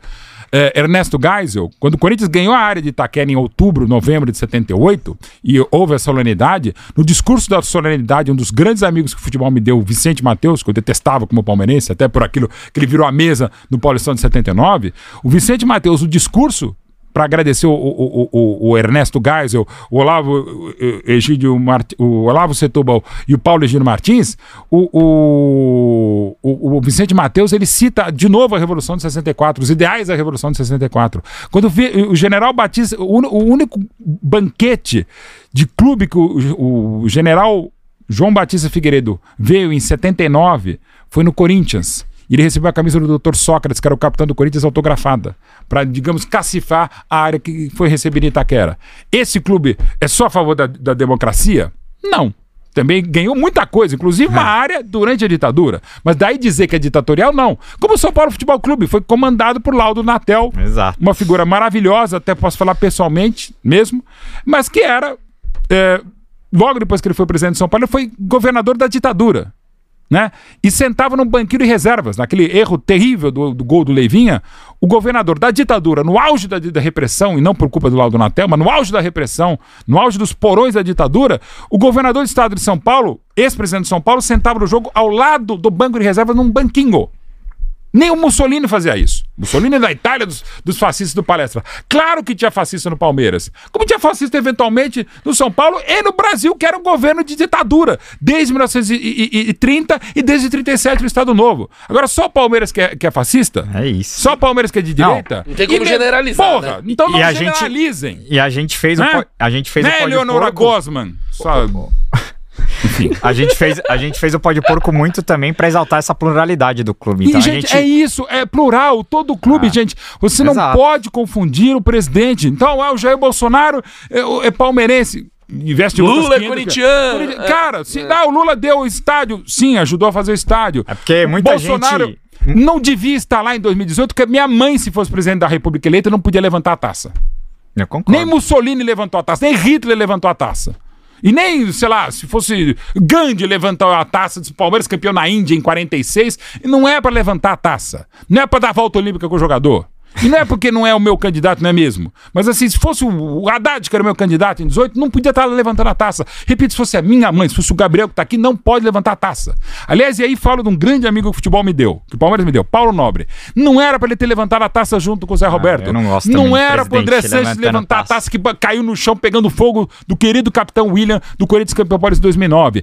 O presidente dá a taça pro capitão, o capitão levanta a taça, levanta todo mundo, ou como no 12 de junho de 93 levantou aquele troféu horroroso mas maravilhoso. tá lá na sala governo. de troféu. Então, tá lá, tá, tá, quase que a sala do troféu inteira, aquela porra lá, porque é gigantesca. aquela porcaria que o Fará inventou do, do troféu Palácio dos Bandeiras. Imagina se é o Taj Mahal. Voltando a falar do Gandhi.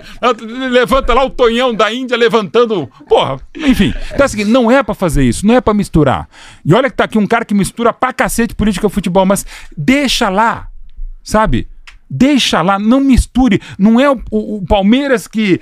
que e, e, a Lácio, que não tem nada a ver com a história. A Lácio da Barra Funda, agora Nossa, fala com a Lácio da Vila Sônia, a Lácio de Itaquera. Cara, respeite. Não é mesmo a minha ideologia, mas respeite do lado e, de novo, o clube não tem uma ideologia. O presidente pode ter ou pode não ter, pode ficar do jeito que quiser. Aliás, quanto mais distante estiver, melhor. Mas não pode dizer que toda uma torcida é. Né? E também não pode falar, os porcomonas são desgraçados, o bonde do Tchê do São Paulo é outra coisa. Cara, e olha que eu já briguei muito com o Luthier também. Até porque eles vêm com essa história de que é o Lazio, que é tudo que é Lazio. Então, de novo, estudem. E sobretudo os intolerantes da esquerda né? e a direita. Exatamente. sabe? Então não generalize as coisas. Só isso que eu quero. Maravilhoso, mais de 1.500 pessoas aqui na live. É louco! E só 800 Parabéns. likes, rapaziada. Vagabundos! Senta o like aí, rapaziada. Senta o vai, like vai, aí. Vai. Eu vou ler um superchat do Bruno Damasceno, mandou 1914, ó. Sempre manda 1914. Simbólico. Bom. Salve, mano. Gênio! Parabéns, Bruno. Maravilhoso isso aí, cara. Parabéns pelo primeiro aniversário, que seja o primeiro de muitos. Tamo junto. Chamem o Marcelo Pompeu, vocalista do Corzos. Posso fazer ah, a ponte. É verdade, boa. Chama... Lenda do metal nacional. A gente quer trazer uns caras do metal aqui, pô, Igor Cavaleira, pô, Igor. os caras do Sepultura, São Paulo. Maravilhoso. Cara, eu nunca e tinha essa pluralidade. A gente, trouxe, a gente trouxe o Pepe Rally do Carnaval da Mancha. Pepe maravilhoso também. Simoninha. Queremos Paulo trazer Góes. os caras do metal. Oh, queremos mano. trazer o Tato do Fala Mansa, do Tô, Tato é fantástico, cara. Que, Beijo, Tato. Palmeiras, o Palmeiras é Sapiência do Rap. Exato, o Rincon maravilhoso também. Tá no meu novo documentário também. Conta pra vir. É isso. Palmeiras é isso, né, Mauro? Palmeiras é isso. O Corinthians é isso. O Flamengo é isso. E tem que ser. Tem que abraçar. Ah, e, e outra coisa também, lembrando uma conversa de um querido dirigente de outro grande clube, alguns anos ele falou, Mauro, e de boa, porque é um cara muito inteligente e, e um querido mesmo, um amigo meu, mas não vou citar quem é. Ele falou, Mauro, vocês têm que deixar de, de, de, pegar todo esse lado italiano, essa coisa do amor à origem, o seu um clube plural, um clube do tamanho que vocês estão. Eu falei, ok. Então é o seguinte, então vocês vão deixar o lado quatrocentão, já 500 centão de vocês também. Não, eu falei a mesma coisa, cara, é a nossa origem. E não é. Primeiro eu tenho um puto orgulho da minha origem, até porque, inclusive, eu sou médio italiano, médio alemão de origem. Minha avó se chama Itália Roma, então, assim, não tinha como não ser palestrino, né? Ok. Mas, assim, de novo, é a nossa origem, cara. E não tem nada a esconder. Tem coisas ah. erradas, e eu sou um dos caras que mais fala sobre coisas erradas e mais apoio da torcida do Palmeiras de coisas que eu acho erradas, que você pode não achar errada. Mas assim, a gente não pode nunca. É o nosso berço. Por exemplo, a cidade de São Paulo. Se eu não fosse paulistano, eu provavelmente não ia gostar de São Paulo. Um grande chance de não gostar de São Paulo. Porra, mas é minha terra. Então, assim, eu, Opa. daquela coisa, eu posso gostar de São Paulo. É o Giovanni Chacon. Só foi falar mal de São Paulo Chaco, que eu tô apareceu. falando do pó de porco, eu tô ao vivo aqui, você vem me ligar aqui, porra. Vai pro inferno. Alguma coisa muito importante, Chacon? Ó, eu vou ler um superchat do ligo, Lucas um Lima. Mandou dois oh, reais. A questão do Verão é que demorou pra vender. Ah, que talvez se vendesse antes, podia ser mais barato. Mas enfim. Ah. Ó, oh, mais caro, desculpa. O Humberto Silva mandou 1,99. O, o Gabriel já ah, leu essa já. mensagem aqui. É... O suporte técnico mandou cincão. Bom dia, pessoal. Cara, essa venda do verão foi ruim. Presente pro Porto. Manda um abraço pra Petrolândia, Pernambuco. Ô, Petrolândia. Manda aí. Um abraço pra Petrolândia. Abraço pra Petrolândia, essa cidade eu sei que existe. Porque algumas que aparecem, os caras inventam umas cidades que não existem, cara. Inclusive no Aliás Parque, toda vez que a gente tá conversando com o pessoal, fala, de onde você é? O pessoal vem falar, vem de longe, né? Os caras vêm de longe, vem, pô, vem do Zona Leste, cara. Tem cara que vem de Rondônia, que é da Austrália. Não é tão longe assim, mas tem os caras que inventam cidade, cara. Não, não existe algumas cidades. Petrolândia eu sei que existe. Mauro, tô perguntando aonde que compra essa camiseta aí? Essa aqui, então, isso aqui você pode comprar na Tifoso, eu comprei na loja nova ali do, dentro do Allianz Parque. E claro, aí eu dei uma, dei uma, uma carteirada. Um, um boost, uma, né? É, um boost na, e daquela, como é que é? Tem um termo que, que Essa camisa é hoje. é linda. Essa camisa é a, é de, é a de aquecimento, que os jogadores aquecem. É. Que é muito legal. Muitos. E, veio, já veio com todos esses patches aí? Então, Não. muitos, muitos parecem pijama, né? Daí eu falei, eu quero só os patches sul-americanos. Então aqui tem a final da Recopa, tem Libertadores ganha, tem a final, a outra Libertadores ganha. Enfim, tem. Só o Cabel Feira conquistou aí, só. Aqui Pelo é continente. Estão perguntando também por que, que eu não tô com o chapéuzinho. É porque não cabe, mano. Já viu Nossa. o coreano cearense, ó. Estourou a cordinha. Não, a minha já cabeça estourou dele, A cabeça dele é muito grande, amigos. Não dá. É, a, a minha fica mais fácil que eu colo junto com a peruca e fica melhor. Ó, o Higino Júnior mandou: existem pouquíssimas pessoas no mundo que eu tietaria. Mauro Betting certamente é uma oh, dessas. Querido, Parabéns, obrigado. pode pôr. Ele não gosta que tietem ele, não, viu? Ele, ele fica meio bravo de ficar tirando. Não, não, eu fico meio sem graça, mas eu adoro. Ó, Bruno Massa, lá da Web Rádio Verdão. Opa, Brunão! Você é monstro! O Mauro é responsável por eu conhecer o Evair. Foi no lançamento do livro dele há uns anos na FENAC. Um monstro e humildade pura. Oh, que legal, cara. A Caroline Rastelli, apoiadora aqui do Pode Porco, tamo junto, Carol. Ela mandou: Pode Porco, Hendrick e Haaland fazendo aniversário no mesmo dia só pode significar uma coisa: sucesso. Ih, caiu o livro ali. Parabéns, meninos. Mauro, você é o maior que temos. Opa, caramba, não sou, não, quase 1,90m. Hendrick, Hendrick e Haaland faz, fazem aniversário Quem é melhor? Hendrick, Hendrick, Hendrick quem tem mais potencial? Hendrick ou Haaland? O Haaland vai ser o, o velho Hendrick. não, falando sério, o Hendrick, cara, é uma coisa absurda. É que cara. o Haaland, o Haaland não, tem monstro também, mas o, é, é. mas o, o, o, negócio é impressionante aqui, cara. Não, é, é Olha, vocês já ganharam o presente de aniversário aqui, já vou falar pra vocês aí. Acaba Opa. de ler os super Ô, louco. Ô, louco. Ó, o Igor Gomes mandou 27,90. Mauro, você sendo uma referência no jornalismo esportivo, que conselho daria para quem inicia na carreira? Vindo de um betting é uma dica de oh, milhões. Cara, muito obrigado, Igor Gomes, apesar do pênalti que você bateu. É... cara, aliás, em breve tem, acompanhe nossas redes sociais, vai ter várias referências a esse respeito. Cara, assim, é, é, e é para quem é, faz o que eu faço há, há muito tempo e para quem quer fazer, que vocês estão fazendo muito bem. Cara, fazer com paixão não cansa, velho. Eu, eu, já, eu já fui muito mais cansado fazendo coisas que eu não gostava em outras áreas do que tudo que eu faço agora e graças a Deus fico inventando coisa para fazer. Pô, trabalhar com futebol, os caras pagam pra gente estar tá lá na final no centenário, jogo do Maracanã. Ah, mas temos o jogo do São Paulo também, cara. Vai, padre, você não vai ganhar sempre, mesmo Exato. sendo palmeirense. Então, pô. Mas, ó, falando em, em coisas que vocês vão ganhar, acabo de ligar do Amaral, do Dedobol. Aliás, vejam Dedobol Vintage no Instagram.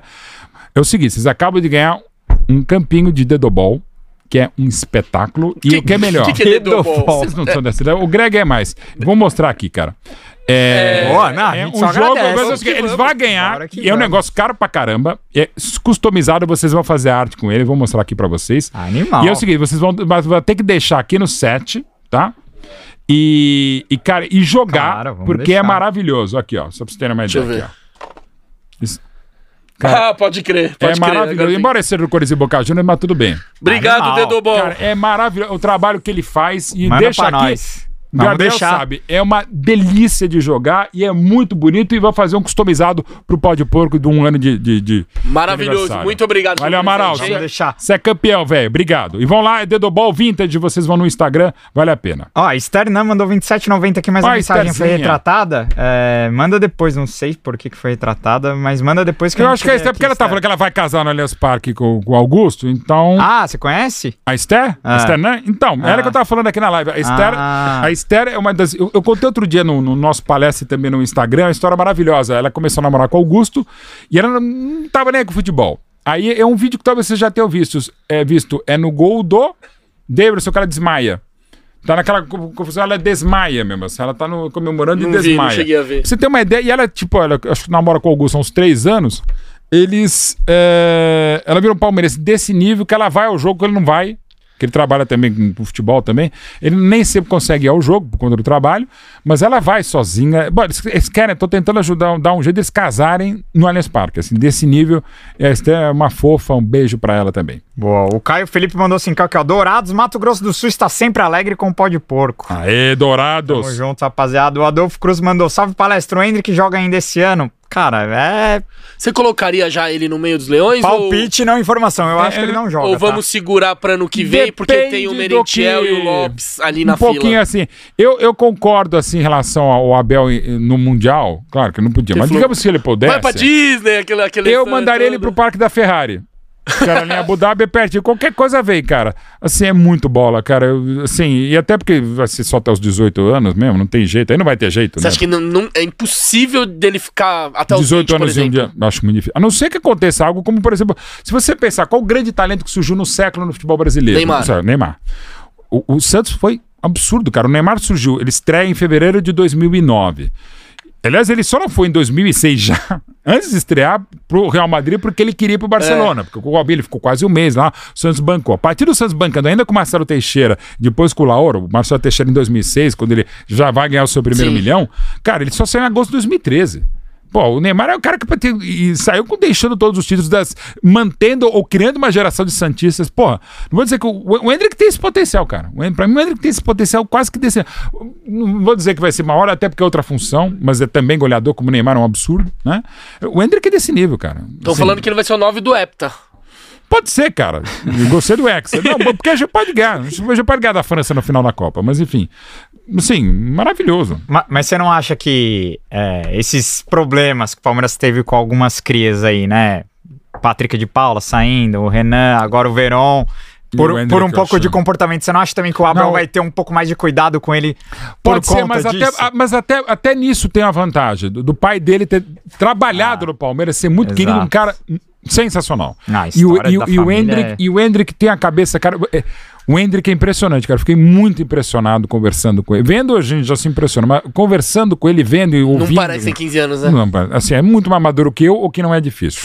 tá aqui o Gabriel. Não, sabe. e um outro moleque, o Luiz Guilherme. É, não, isso joga- quer falar. A Manga. gente não consegue nem falar. Pô, o Luiz Guilherme joga pra cacete, Que cara. ele- Tem o Eles jogam junto. Tem o Giovanni aí. Giovanni, que é ótimo também. Ele Cara, deu um, é o, muita o coisa. Luiz Guilherme deu um sprint lá que foi mais rápido que o, que o Mbappé. Cara, é, é- teve- é- é assim, o Luiz Guilherme lembra algumas coisas muito do Rivaldo, né? E apenas como não tô- vai ser melhor, vai ser pior, Sim, tal. é, é assim um jeitão, né? algumas Sim, coisas, não é sim. todas, assim, né? Quem que te lembraria mais? O, o Luiz Guilherme, o Rivaldo. E olha o nível desses caras. E algo que você falou no começo aqui também sobre a época da Parmalat, como tudo às vezes dá muito certo pra nós também. Quando a Parmalat entrou no Palmeiras em 26 de março de 62, de 62, 92, quando assinou o contrato, né? É, logo ela traz, o primeiro cara é o João Carlos, depois vem o Maurílio, aí começa a trazer jogadores um pouco mais experientes, como Mazinho e Zinho, mas não tanto. Né? Sim. E, e funda- eh, simplesmente dois caras que serão titulares do Brasil tetracampeão dois anos depois. Bah. Mas aí, tá, aí eles vão, vamos contratar jogadores jovens, é o perfil. Aí olha os caras jovens que ela tinha pra contratar. Roberto Carlos, Antônio Carlos, Edmundo e Edilson, só pra ficar nesses quatro. Olha a diferença, cara. Eu tô falando do maior lateral esquerdo da história do Palmeiras, que é o Roberto Carlos para mim. Eu tô falando de um dos maiores zagueiros da história, e até o Gomes era para mim a dupla que eu havia, havia visto jogar na vida no Palmeiras, era Luiz Pereira e Antônio Carlos. Agora acho que o Gomes está ultrapassando, mas enfim. Antônio Carlos, que já tinha jogado no São Paulo, estava na Espanha, ok. Aí você traz o camisa 7 de mundo, que para mim só pede o Julinho, e é o maior camisa 7 dos que eu vi jogar, também tá no meu time dos sonhos. E o Edilson, que era um jogador fantástico. Criou o que criou, mas era um baita jogador Sim. fundamental. Tá assim, campeão do porra, mundo em 2002. 2002 Sim, também. É. Então assim, o Edmundo podia ter sido campeão em 94 se não tivesse brigado com o Luxemburgo, tivesse uma queda de produção, ok. Podia ter sido campeão do mundo em 94, como o próprio Rivaldo também, que no Corinthians naquele momento. Então olha, e o próprio Rivaldo, quando a gente negociou o, o, o Edilson para o Benfica e, e, e, o Rincon também havia chegado, mas ia ser logo depois, o Palmeiras contrata um tal de Rivaldo, cara. Porra, com 2 milhões e 400 mil dólares do, do Mojimirim, depois de um ano emprestado e muito bem no Corinthians, sobretudo no primeiro semestre de 93. Olha os caras que você tinha jovens para contratar. Edmundo, Edilson, Rivaldo. E um, e um que a gente deixou passar batido por cagada, desculpa o termo, mas é isso, é o Giovanni que ficou esquecido durante a Copa de 94 pela diretoria do Palmeiras no hotel no centro da cidade. O jeito muito tímido dele é falar: ah, pô, os caras não querem aqui, voltou para Belém e logo depois ele foi pro Santos. Imagina se o Giovanni tá naquele time. Você é louco. Essa reserva tá? Não, eu jogar demais. Oh, Messias maravilhoso. Cara. O Venâncio mandou dezão no jogo contra o Tricas, estava meio alterado na rua palestra, confundiu um rapaz achando ser o Mauro e fui pedir pra tirar foto. Espero um dia encontrar o verdadeiro. Um abraço. o cara tava de peruca? Seu perucafóbico! Conta a história do cara na frente do estádio. Ah, essa é boa. O Gabriel tá de prova aqui, é verdade. Um dia a gente tava. Era, era de jogo, não, né? A gente tava acho que andando. A gente tava, sei lá, andando ali na frente do estádio. Aquelas coisas, o pessoal vem, tira foto, não sei o que lá, pede pra gravar um vídeo e tal. Aí estamos saindo assim ali na frente do Tifoso e tal. Tô com o Gabriel. Aí chega um cara assim com o caminho do Palmeiras de costas pro Aliança e chega logo depois de tirar uma foto, ou um autógrafo, alguma coisa assim. chega um cara assim e vira pra mim. Tirar uma foto? Falei, claro, tá, beleza. E deu a, a câmera pra mim, né? Pra mim, né? Não foi pra você, né? Aí o Gabriel sempre solicita quando tá assim, pô, você quer que eu tire a foto? Não sei o que, o Gabriel já tava pegando a foto. Quando eu tava me colocando para tirar a foto junto com o cara, eu vi que ele foi se ajeitando e foi se afastando de mim. E aí eu percebi o Gabriel também.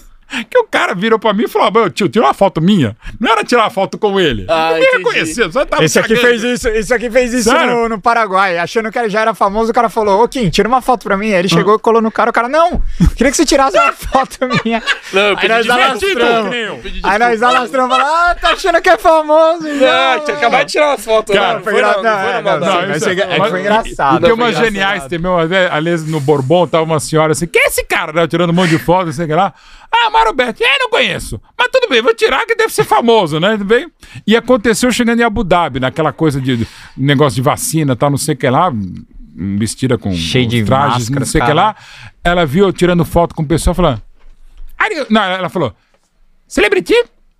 Eu falei, hum, excuse me? You, celebrity? mm, I'm sorry. You, celebrity? Ela, ela fez mais, né? Escandindo. Uhum. Celebra celebrity? Yes, yes, you, celebrity. No, but can I take a picture? Ok, né? Aí, aí, eu tive que mostrar pra ela quem era lá no Instagram. E ela era uma mulher pra fazer o exame de PCR, lá, sei lá o que que era. ok, celebrity.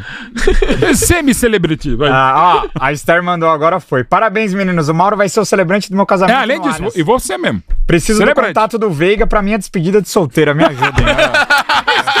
eu vou falar com o Augusto. Aliás, eu não vou citar. Aí a, a irmã do Lu Santana tem que liberar, Esther. Então, eu não vou citar uma querida amiga também, colega, Água. que ela falou: Mauro, Ou café. nunca te pedi nada. Café, café. Café?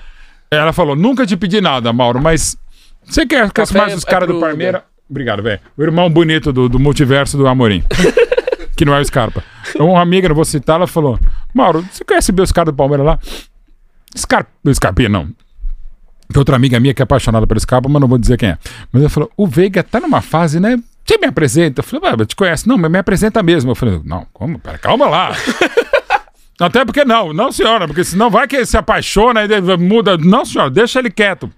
Eu, eu devia dizer que foi antes dos pênaltis perdidos. Ó. Oh. Culpa gente, dela. Já aproveitando ah, aqui. É que eu, eu, queria colocar. Eu queria colocar, mas o Greg. É, vamos conversar falando não, do não, Veiga aqui, que é um dos temas do roteiro, né? Ah. Você acha que o Veiga tem que continuar sendo o batedor oficial? Claro! Gente, até eu postei e até a imagem. O Evair perdeu um pênalti num domingo à tarde contra o Ceará na Copa do Brasil de 94. E o Palmeiras foi eliminado para aquele pênalti o tempo bola rolando, né? E o Evaí, que para mim ainda é o maior batedor que eu vi no Palmeiras. Mais que o. Mais Veiga. que o Veiga. Evaí, Veiga, que o Veiga Mais tá que ali. Henrique Dourado. E mais que o Henrique Dourado. E os três de altíssimo nível. Eu também nunca vou esquecer que era um jogo que eu não tava comentando na época na Rádio Gazeta, porque eu tava com a mãe do Gabriel fazendo curso de noivos. Pra você ver como a história é velha. Naquele mesmo dia. E, aí, e ao mesmo tempo fazendo o curso de noivos e ao mesmo tempo puto que eu queria ver um jogo e o Palmeiras foi eliminado, como não se esperava pro Ceará, que viria a ser vice-campeão da Copa do Brasil, perdendo pro Grêmio do Filipão. Sim. Tá assim, cara, acontece. De novo, Pelé não gostava de bater pênalti, não batia tanto Dudu pênalti. não gosta de bater Maradona, pênalti. Meu, Pelé e Maradona não gostam de bater pênalti. Pô, vai pro inferno. E, ó, então, assim. ó. Um cara que é especialista em pênalti esteve aqui Monstro. com a gente. Monstro. E o, o Praz tomou o gol de pênalti do Veiga e a gente questionou pra ele sobre isso. Ah, né? é legal. eu, eu quero, vamos ouvir porque é, é legal. Monstro. É, cara, é difícil, porque, ah, mas tu conhece o Veiga, Ah, mas ele me conhece também. É, e ele sabe que eu conheço ele. Uhum. Aí, vamos um dizer, jogo de- o Veiga bate cruzado. Fica mais um jogo mental. É. Psicológico ali do O, que. Ve- o Veiga bate cruzado, pênalti. Tá, eu sei que ele bate cruzado, mas ele sabe que eu sei que ele sabe. Pô, é, é um jogo, é um jogo É psicológico. Tu tem que tentar fazer a leitura de tentar imaginar o que o cara tá pensando, né? Então é, é, é bem. E, e o que eu acho mais bizarro é que ele, ele já fez gols. A- zicada, pegadores de pênaltis. Né? A No zicada. Cássio, Ele já fez mais de dois. Diego Alves, ele já fez mais ele de fez dois. gol no Mendy que Sim, talvez final de é Mundial. Então, assim, cara, o nível de enfrentamento dele já, velho, foi lá no teto e ele não pipocou. Ele é É, impipocável. mas, mas tipo assim, mas, ZK, ZK. ZK, ZK. Zicou até. Mas, mas aí depois o Praz, o Praz fala da parte mental, né? De, de que ali na final da Copa do Brasil, por exemplo, ele tava mais preparado mentalmente do que outros que batiam bem melhor que ele. E tava com a confiança absurda. E- e a pergunta- da mulher desmaiando, o, o, fala que esse imbecil. Aí a pergunta que eu te faço é: você acha que o Veiga é, tá atravessando um momento. É, ele, ele perdeu os pênaltis por pura falta de confiança mesmo? Porque pra mim ele tem que continuar batendo. Não, primeiro o cara tem que fez continuar batendo. 24, E, e outra fez coisa, 24 Namorim. seguidos. É impressionante. Aí hoje você tem condições tec tecnológicas, aquela, aquele desenho, mapinha que você vê dos pênaltis, é, cada um de um jeito, cara. E não só de lado. É forte, é baixo, é, é- é Peito, cavadinha, chapa, cavadinha. de tudo que calcanhar, com o nariz, cara. É impressionante. Então tem que deixar batendo. Mas tem momento que a bola não entra. E foi o que aconteceu, né? E, e até a história que eu contei, que eu acho divertida, né? Contra o Santos, eu tava com o próprio Praça na transmissão da, da HBO Max, depois do final do jogo, a gente tava lá, Palmeiras 1, Santos 0 no Allianz Parque, gol de pênalti do Veiga. Veiga. Aí na saída a gente encontra a família do Veiga e o Veiga, né? Aí eu tô conversando eu, o Veiga e o, e o pai, né? Aí eu viro e falei, pô, sou, sou obrigado a dizer, Veiga, pô, na hora que você foi bater o pênalti, com esse puta goleiro que é o João Paulo e tal, cara, eu tava num desespero, que uma hora, infelizmente, a bola não vai entrar, eu tava, e ainda tava falando, porra, justamente no jogo exclusivo nosso, transmissão, não pode ser agora, eu, eu e o Praça comentando, pô, na hora que saiu o gol, eu até quase comemorei mesmo, porque eu fiquei feliz pra caramba, eu, cara, cada pênalti que você bate, eu fico cada vez mais desesperado, aí o Cabre fala isso, vira o pai dele e fala, porra, e eu que sou o pai, então, eu fico no desespero, meu filho vai ter que bater todos os pênaltis, aí o Veiga olha pra gente, e eu que sou o Veiga que tenho que bater os pênaltis. Porra, cara, é isso, velho. Então, assim, é- ele. mais, eu não- sei quem, e não quero saber quem falou, né? Que, que falou, porra, ele é metido, né? Porque ele sabe que tá. Ah, falou que era o é, ego. é, Cara, gente, é- é da série exatamente o contrário. É a puta responsabilidade, é a puta paixão que vem de avô, vem de pai pra, pra ele, cara. Fala, não, tá fudido, mas eu vou lá. E, cara, aliás, devia ser regra da FIFA. Duas regras. Primeiro, disputa de pênaltis, os cinco batedores ficam do lado do goleiro, cara. Uma puta sacanagem o cara cruzar aquele calvário pra isso. Ok. Outra, o cara que já bateu um pênalti no jogo não bate no tempo normal, cara. Primeiro porque é o seguinte, fica esse jogo, que é no- natural. E hoje, cada vez mais estudados os pênaltis Ah, pelos se bater no goleiros. tempo normal, não bate Porque- na, na exato, mesmo se tiver feito, porque é foda, Então, cara. Você mas- tem que ficar. É uma merda. Mas após o apito final, eu tava trocando ideia com uma galera ali na arquibancada, que eu vi esse jogo sozinho ali no Superior Norte, e a gente tava discutindo exatamente isso. Eu falei, cara, o Veiga vai ter que bater de novo. Sim, não, não tem jeito, ainda mais Porque se ele não bate, aí iam falar, pipoqueiro, fugiu. Cara, devia, nessas Tá horas, o Palmeiras devia ser como era a regra. Como o Palmeiras, por exemplo, ganhou um torneio internacional no Maracanã em 65. E olha contra quem? Contra o Penharol, que no ano seguinte seria campeão da América e do mundo. Seria tricampeão da América e tricampeão mundial. E era ainda não, não- a FIFA não havia estipulado a regra. Já tinha o, disputa de pênaltis, mas, não, mas era uma regra ainda discutível. Quer dizer, não tinha um, um- um metro como é nos últimos. desde os anos 70. Como é que era a disputa de pênaltis? Eram três pênaltis batidos pelo mesmo jogador na sequência de cada time. Então o time batia três pênaltis seguidos, o mesmo jogador, e aí outro time batia. E o Palmeiras jogou na final contra o Penharol, o Valdir de Moraes catou os três do Pedro Rocha, que é o maior jogador uruguaio que eu vi na vida, que jogou no São Paulo até 78 e depois foi pro Palmeiras. Aí o Palmeiras bateu, eu lembro se era o Servilho, fez lá e o Palmeiras ganhou o torneio, enfim. Cara, é uma sacanagem esse combatedor. É o único momento, diferentemente do brilhante filme do Vin Wenders de 71, o medo do goleiro diante do pênalti, a única coisa que o único momento que o goleiro não tem pênalti. Ali é aquela coisa, a bola bate no teu nariz, é, você você não tem. Você vira o herói. O, o final de pênaltis do, do Paulista de 2020. Um Tava monstro lá, que é o né, Cássio. Os pênaltis que o teu irmão bateu e o Lucas Lima bateram Foram foram horríveis, mas horrorosos. É. Eu não vou ser maldoso esse ponto, era mais contra um craque bandeira como é o Cássio. Mas dá quase pra dizer que o Cássio frangou nos pênaltis. Você não pode dizer nunca o goleiro falhou no pênalti. Mas é quase isso. A bola pra debaixo dele, era mais um cara de 4 km como o Cássio. Então, assim, o pênalti nessa hora é foda, mas assim. O foda é que é, foi a, única que o Palmeiras ganhou das últimas 10, essa, né? Eu pois é, não, eu não consegui- quero mais. Aliás, o- Não, e a torcida já entra numa deprê quando vai pros pênaltis, cara. Outra Parece que todo mundo já sabe que vai dar merda. Outra velho. inconfidência. E, e antes dessa foi o do Praz, né? Foi- não, mas, mas então, até São Marcos, até as, as quartas de final do, do, do, do Não, 12 de maio. A gente ganha uma na Florida Contra o Cup, Corinthians? acho. É, Ah, né, vai, é. vai, Aí não Nacional. conta, né? 12 de maio de 99, quando o Palmeiras vence Ganha o do Corinthians nas quartas de final, o, o- o Libertadores, o, o- o São Marcos catando o, o do Vampeta e a bola que bate no travessão do Dinei, até então o Palmeiras não gostava de pênaltis. A gente tinha um retrospecto pior, apesar desse jogo de 65 lá do Valdir Moraes. A gente tinha um retrospecto ruim de disputa de pênaltis. A partir do São Marcos vira, e vira que a gente viraria. E, e, mas, ah, mas Libertadores perdemos. Sim, perdemos que o Palmeiras bateu pênaltis contra o, o Penharol, contra o Corinthians e contra o Boca. E isso eu perguntei, eu já imaginava, mas perguntei pro Córdoba, cara, o goleiro Nossa, do, do, cara, velho. do, do Boca. Você sabia onde o Palmeiras batia os pênaltis? Claro, ele só errou um pênalti, um canto, que era um cara que não tinha batido naquela sequência. Então os pênaltis do Palmeiras estavam cantados. E aí o Palmeiras fudeu também contra o Boca em 2000. Mas aí, aí- aí voltando, é- é- essa questão do- dos pênaltis de estúdio é fundamental. E o Palmeiras então era uma zica desgraçada. Virou e agora tá voltando isso. Tanto é que no, no dia do, do, do- do aniversário do Palmeiras ano passado, que foi depois do nosso primeiro pro- Pó de Porco aqui, teve a festa lá e da inauguração do, do, memorial lá no Allianz Parque. Sala de troféus, Na sala né? de troféus. E eu tava lá conversando com, com. Tava lá conversando uma hora, aí chegou o Maurício Gagliotti e falou: Mauro, olha quem tá aqui.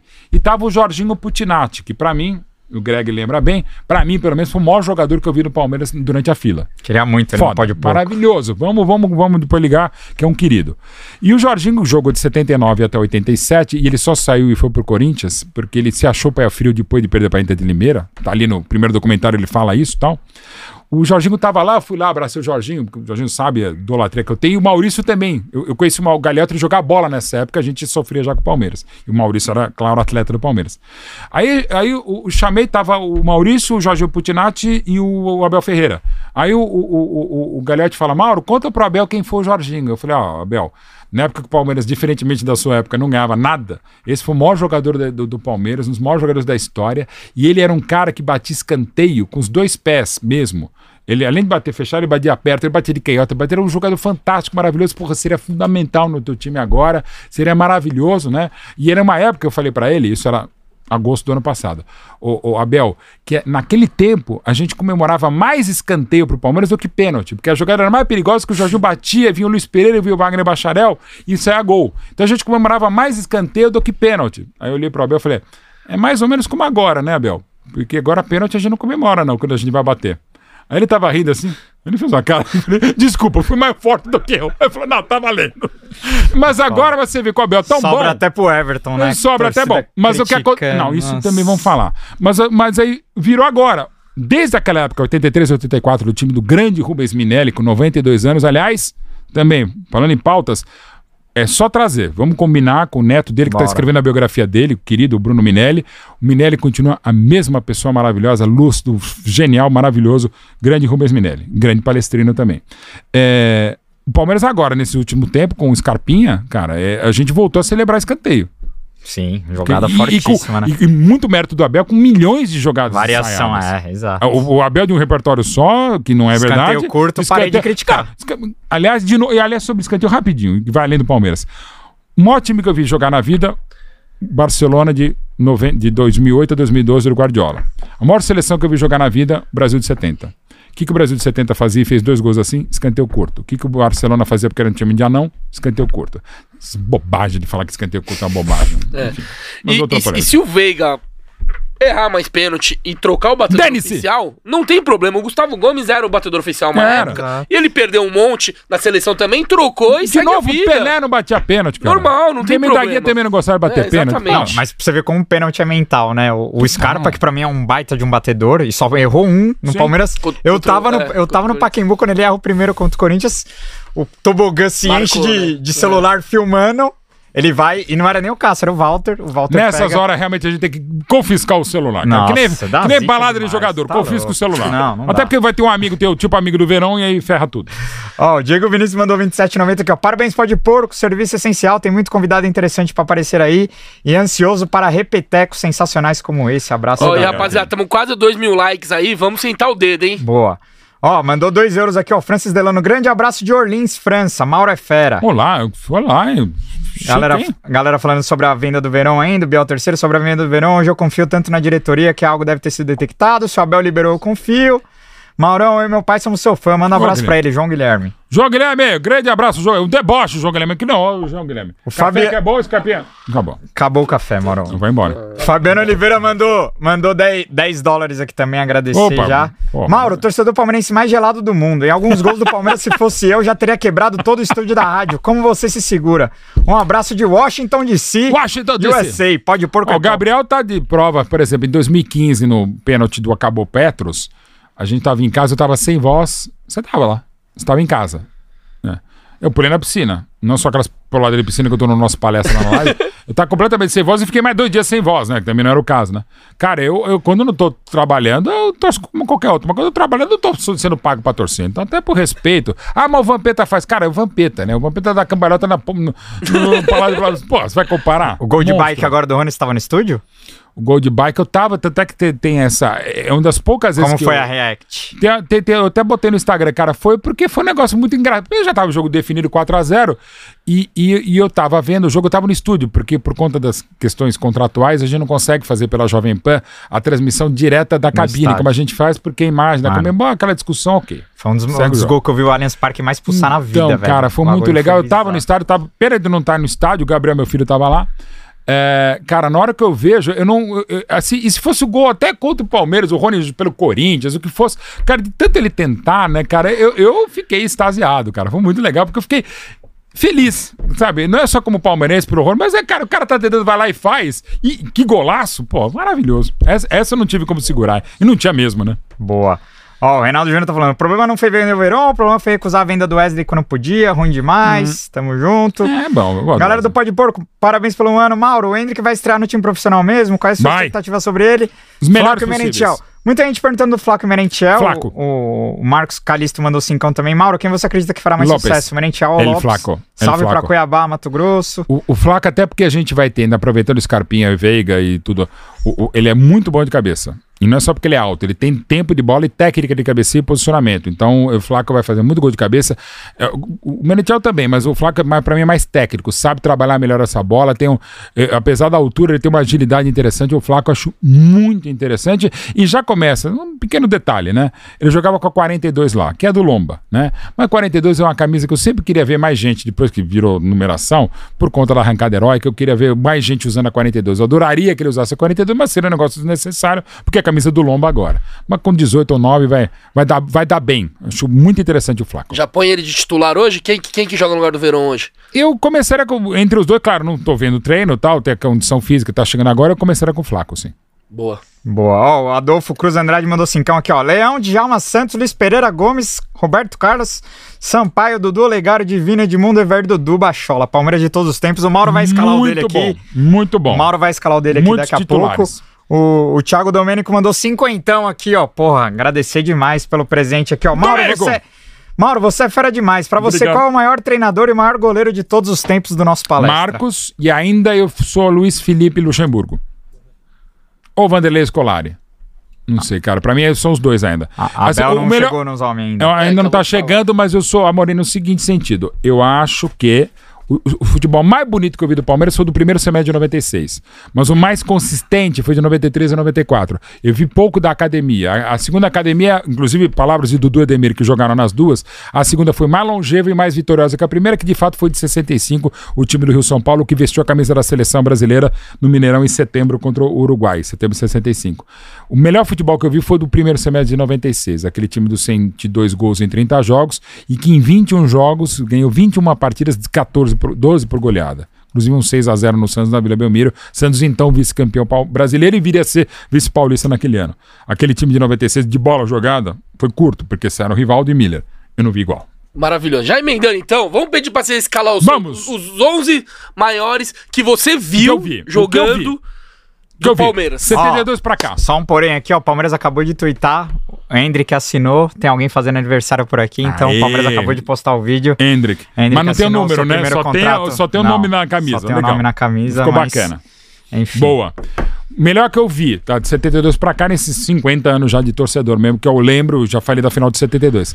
Marcos, Cafu, Luiz Pereira, então, como eu falei, até há pouco tempo era Luiz Pereira e Antônio Carlos a zaga. Luiz Pereira e Gomes ultrapassando Antônio Carlos, tá? E Roberto Carlos. Aí, para evitar polêmicas até com Dona Maria Helena, que faz o melhor café do mundo, que é a mulher do Dudu. É, garoto!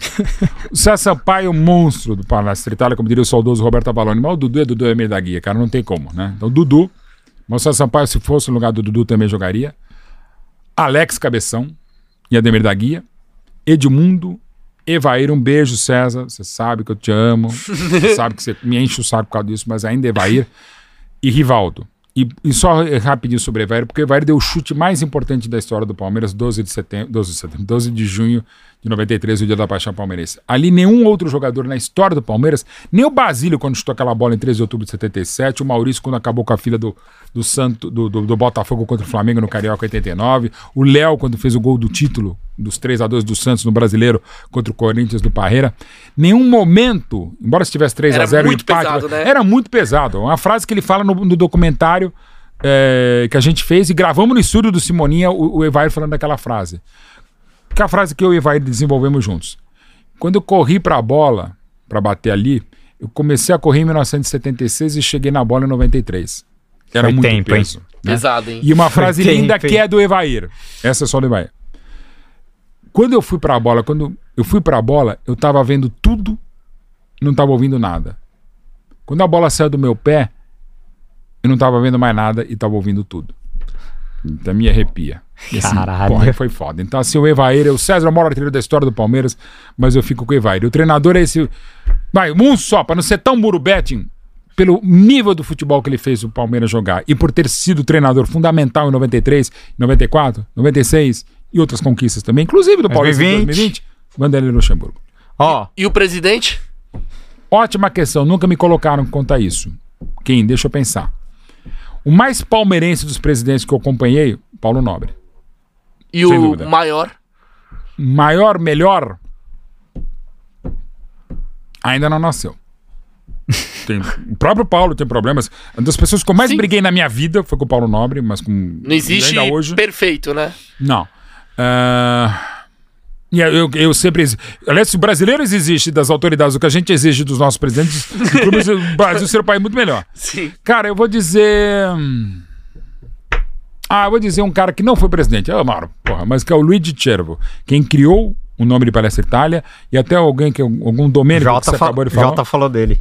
Ele, ele não quis ser presidente, então por isso que eu o cito e ele que deu a ideia do nome Palestra Itália, foi fundamental para trazer o Conde Matarazzo para dar os 500 pau, os 500 contos de resto para comprar a área do Parque Antártica, e ele que deu o nome de Palestra Itália, e ele, e ele uma história que a dona Lili Cervo conta, a filha dele, que é maravilhosa assim, por conta do, do da guerra, Palestra Itália mudou para Palmeiras, e o filho dele, que era Domênico, mudou para Domingos. E ele ficava mais puto com o Palestra Itália mudar para Palmeiras do que o filho dele mudar o nome de Domênico para Domingos. Cara, então assim, eu acho que é um grande líder palmeirense. Eu vou votar sempre em Luigi Cervo. Maravilhoso. Só para retomar aqui, então é Marcos, Cafu, é... Luiz Pereira, Luiz Pereira, Gustavo Gomes, Roberto Carlos, Dudu, César Sampaio. Não, Dudu, não, não Dudu, Dudu, Alex e Ademir da Guia. Guia Rivaldo, Edmundo, Edmundo, e Evair e Evair, e de E- treinador o Luxemburgo. Luxemburgo. E do maior Palmeiras que eu li, ouvi e vi, e aí envolve todo mundo, aí, claro, é um conceito mais subjetivo, continua sendo Marcos, mas aí vai para Djalma Santos, Luiz Pereira, Valdemar Filme e Roberto Carlos, Dudu, Jair Rosa Pinto e Ademir da Guia, Julinho Botelho, Evair e Rivaldo. Maravilhoso. Vamos ver o, o Ó, superchat. só ler os últimos superchats aqui, já ah, pedindo pra galera já parar de mandar, porque a gente já tá. Indo é, pra parte final. Infelizmente que daqui a, é. a- Tem que ir pra Jovem Pan no bate-pronto. Isso. Ó, Meio-dia. O, o César mandou 54,90. Mauro, você é top. Seus textos são maravilhosos. Uma Obrigado. curiosidade: como você aguenta as abobrinhas do Flávio Prado e Mauro César Pereira na Jovem Pan? O Não ódio deles abobrinhas. pelo nosso Palmeiras é constrangedor. Não, não é não. Ele, mas faz parte, pô. Já tantas vezes a gente já debateu, às vezes o pessoal fala, pá, por que você não briga? Pô, mais do que eu brigo com o Flávio Prado é difícil, né? Ah, às vezes o Mauro fala algumas coisas, às vezes eu não tô no ar quando o Mauro fala. É bom deixar claro. E às vezes até uma questão de dinâmica, o Mauro fala, eu rebato aqui e segue o jogo. Exato. Maravilhoso. Ó, o Thiago Guirado mandou cinco doletas aqui, ó. Parabéns pelo pó de porco. Todo palmeirense devia ter orgulho de ter Mauro Betti como torcedor. Abraços de Enschad, Holanda. Opa, muito obrigado. Tamo Holanda. junto. E claro, tem gente que tem vergonha de eu ser palmeirense, mas faz parte também, né? O Antônio Júnior Camargo mandou 1,90 que não mandou nada, mas só mandou. É, Mauro, para quem o padre Donizete torcia era para o Palmeiras? Cara, outra grande pergunta que ele pode pôr. Não sei. E pior que quem poderia saber. Vou tentar saber, né? O pai Donizete é um beato, Talvez né? o O meu pai. saiba, né? Não, aquele lá é o padre Pedro. Ah, tá. É, o Padre Pedro, não, o Padre o Padre Pedro a gente sabe bem pra quem ele torce. Tem a história do Padre Pedro, cara, que a gente tentou botar no filme da Libertadores, mas depois, com mais calma, eu conto que a história Rubão não dá. Sampaio contou aqui uma história dele. Ó, pra fechar, Mas- Mas a história do, do- da, da, da preleção, Padre é, Pedro? que ele, ele canta é, Co- Libertadores o Corinthians nunca viu no, É. no busão, indo pra Não. La Bombonera. Não, é uma outra história que eu não sei se eu posso contar, mas enfim, Tá. um dia com mais calma eu posso contar, vai. No, no, Duas, aliás, Na parte Pedro. 3 do Mauro Betti. Isso, a gente conta do Padre Pedro. Puta que pariu. Mas não sei, o Padre Donizete realmente não sei. Grande Paulo Júnior, um abraço. Paulo Júnior? Paulo Júnior? convidado Você é aqui. monstro, Mandou, cracaço. mandou vintão e falou. Nunca vou perdoar o Mauro por numa matéria no Globoesporte.com em março de 2017 voltar embora na comparação com o time de 99. Viva os Zéias! Brincadeira, o amigo tá perdoado depois de desfilar no bar de Abu Dhabi. Abraço. É, temos essas imagens, eu desfilando com a roupa típica, o Paulo Júnior olhando, eu falei, meu Deus do céu. Beijo pra ele, pra, contra o Cracasco, o Leandro e a mim. Cara, eu, eu confesso que não tinha... Você vê como o pessoal, ainda mais um craque como o Paulo Júnior, eu não tinha botado, pensado. O Zainha é maravilhoso, cara. Nossa, o Zainha é maravilhoso. é um é que eu tava meio animado. aqui. Acabou de recepcionar o Borja, enfim. Ó, Mas só pra lembrar, o time de 99 era melhor do que 20 do que 21. boa. Antes da gente pegar nosso bolinho aqui cantar parabéns de, de, de um ano pro, pro Pó de Porco. Vou fazer um no pique também antes aí. Tá, tá. É que tem vai. as perguntas da Aurelo. Sim.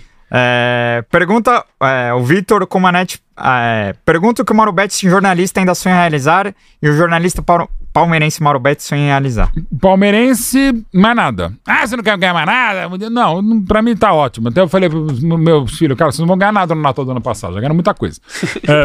Graças a Deus eu não sei. Eu tô fazendo um monte de coisas, coisas novas, até coisas que eu não posso nem falar ainda. São os novos projetos. Tem dois grandes projetos novos que a gente tá desenvolvendo aí, mas assim, eu já fiz muito mais coisa do que eu imaginava sonhar. Eu não imaginava sonhar tudo que eu fiz com o Palmeiras, pelo Palmeiras, para o Palmeiras, curador do Museu da Seleção Brasileira, um dos curadores do Museu Pelé, 22 livros escritos, escrevendo outros 10. Luiz Pereira pediu para escrever o livro dele, Serginho Chulapa pediu para escrever o livro dele, Baldock, precisamos conversar do nosso livro também.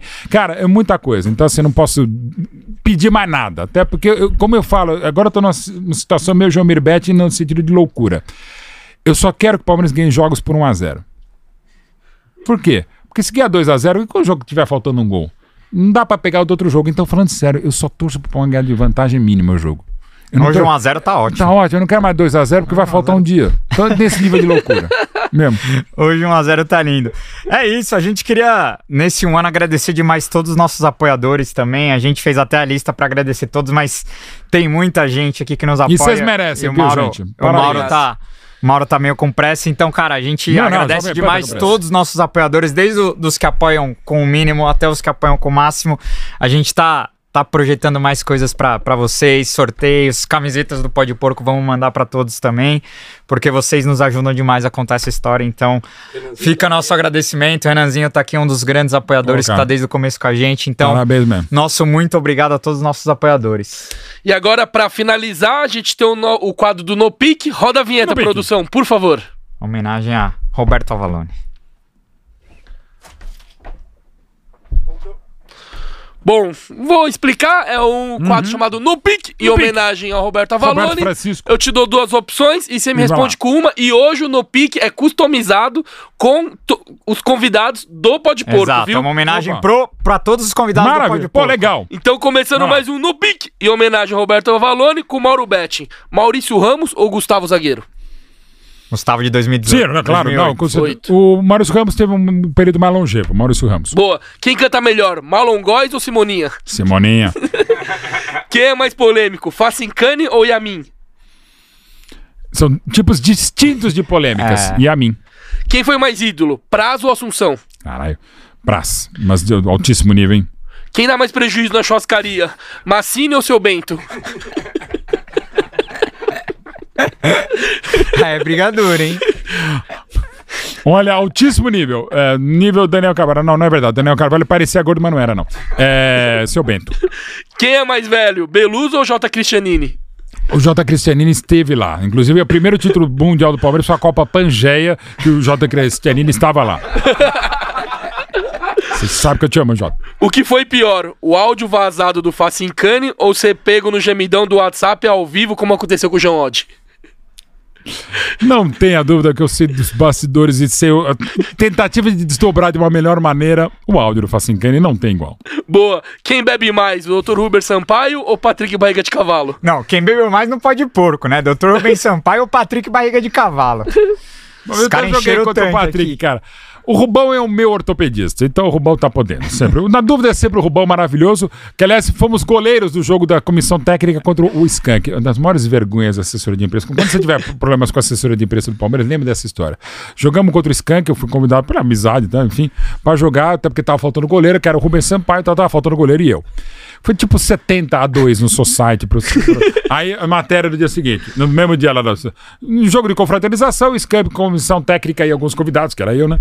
É, o Skank venceu por 7 a 6 cara, foi uma vergonha, foi tipo 70 a 2 Ah, vergonha, precisamos desmascarar essa, essa, essa assessoria de imprensa. Boa. Quem pega melhor no gol, Mauro Betti ou Reinaldo Gotino? Cara, o Gotino, até pela idade, ele tá no momento melhor. Assim, ele já teve mais pro Raul Marcel, saudoso Raul Marcel, mas é Mauro Betting. Quem faz imitações... Mauro Deola Bet. Quem, Mauro, faz... Mauro Veloso, Betting, cara, bem mais veloso. Quem faz imitações melhores? Uh, aí é difícil. O Rudy Landucci ou o Tocino Neto?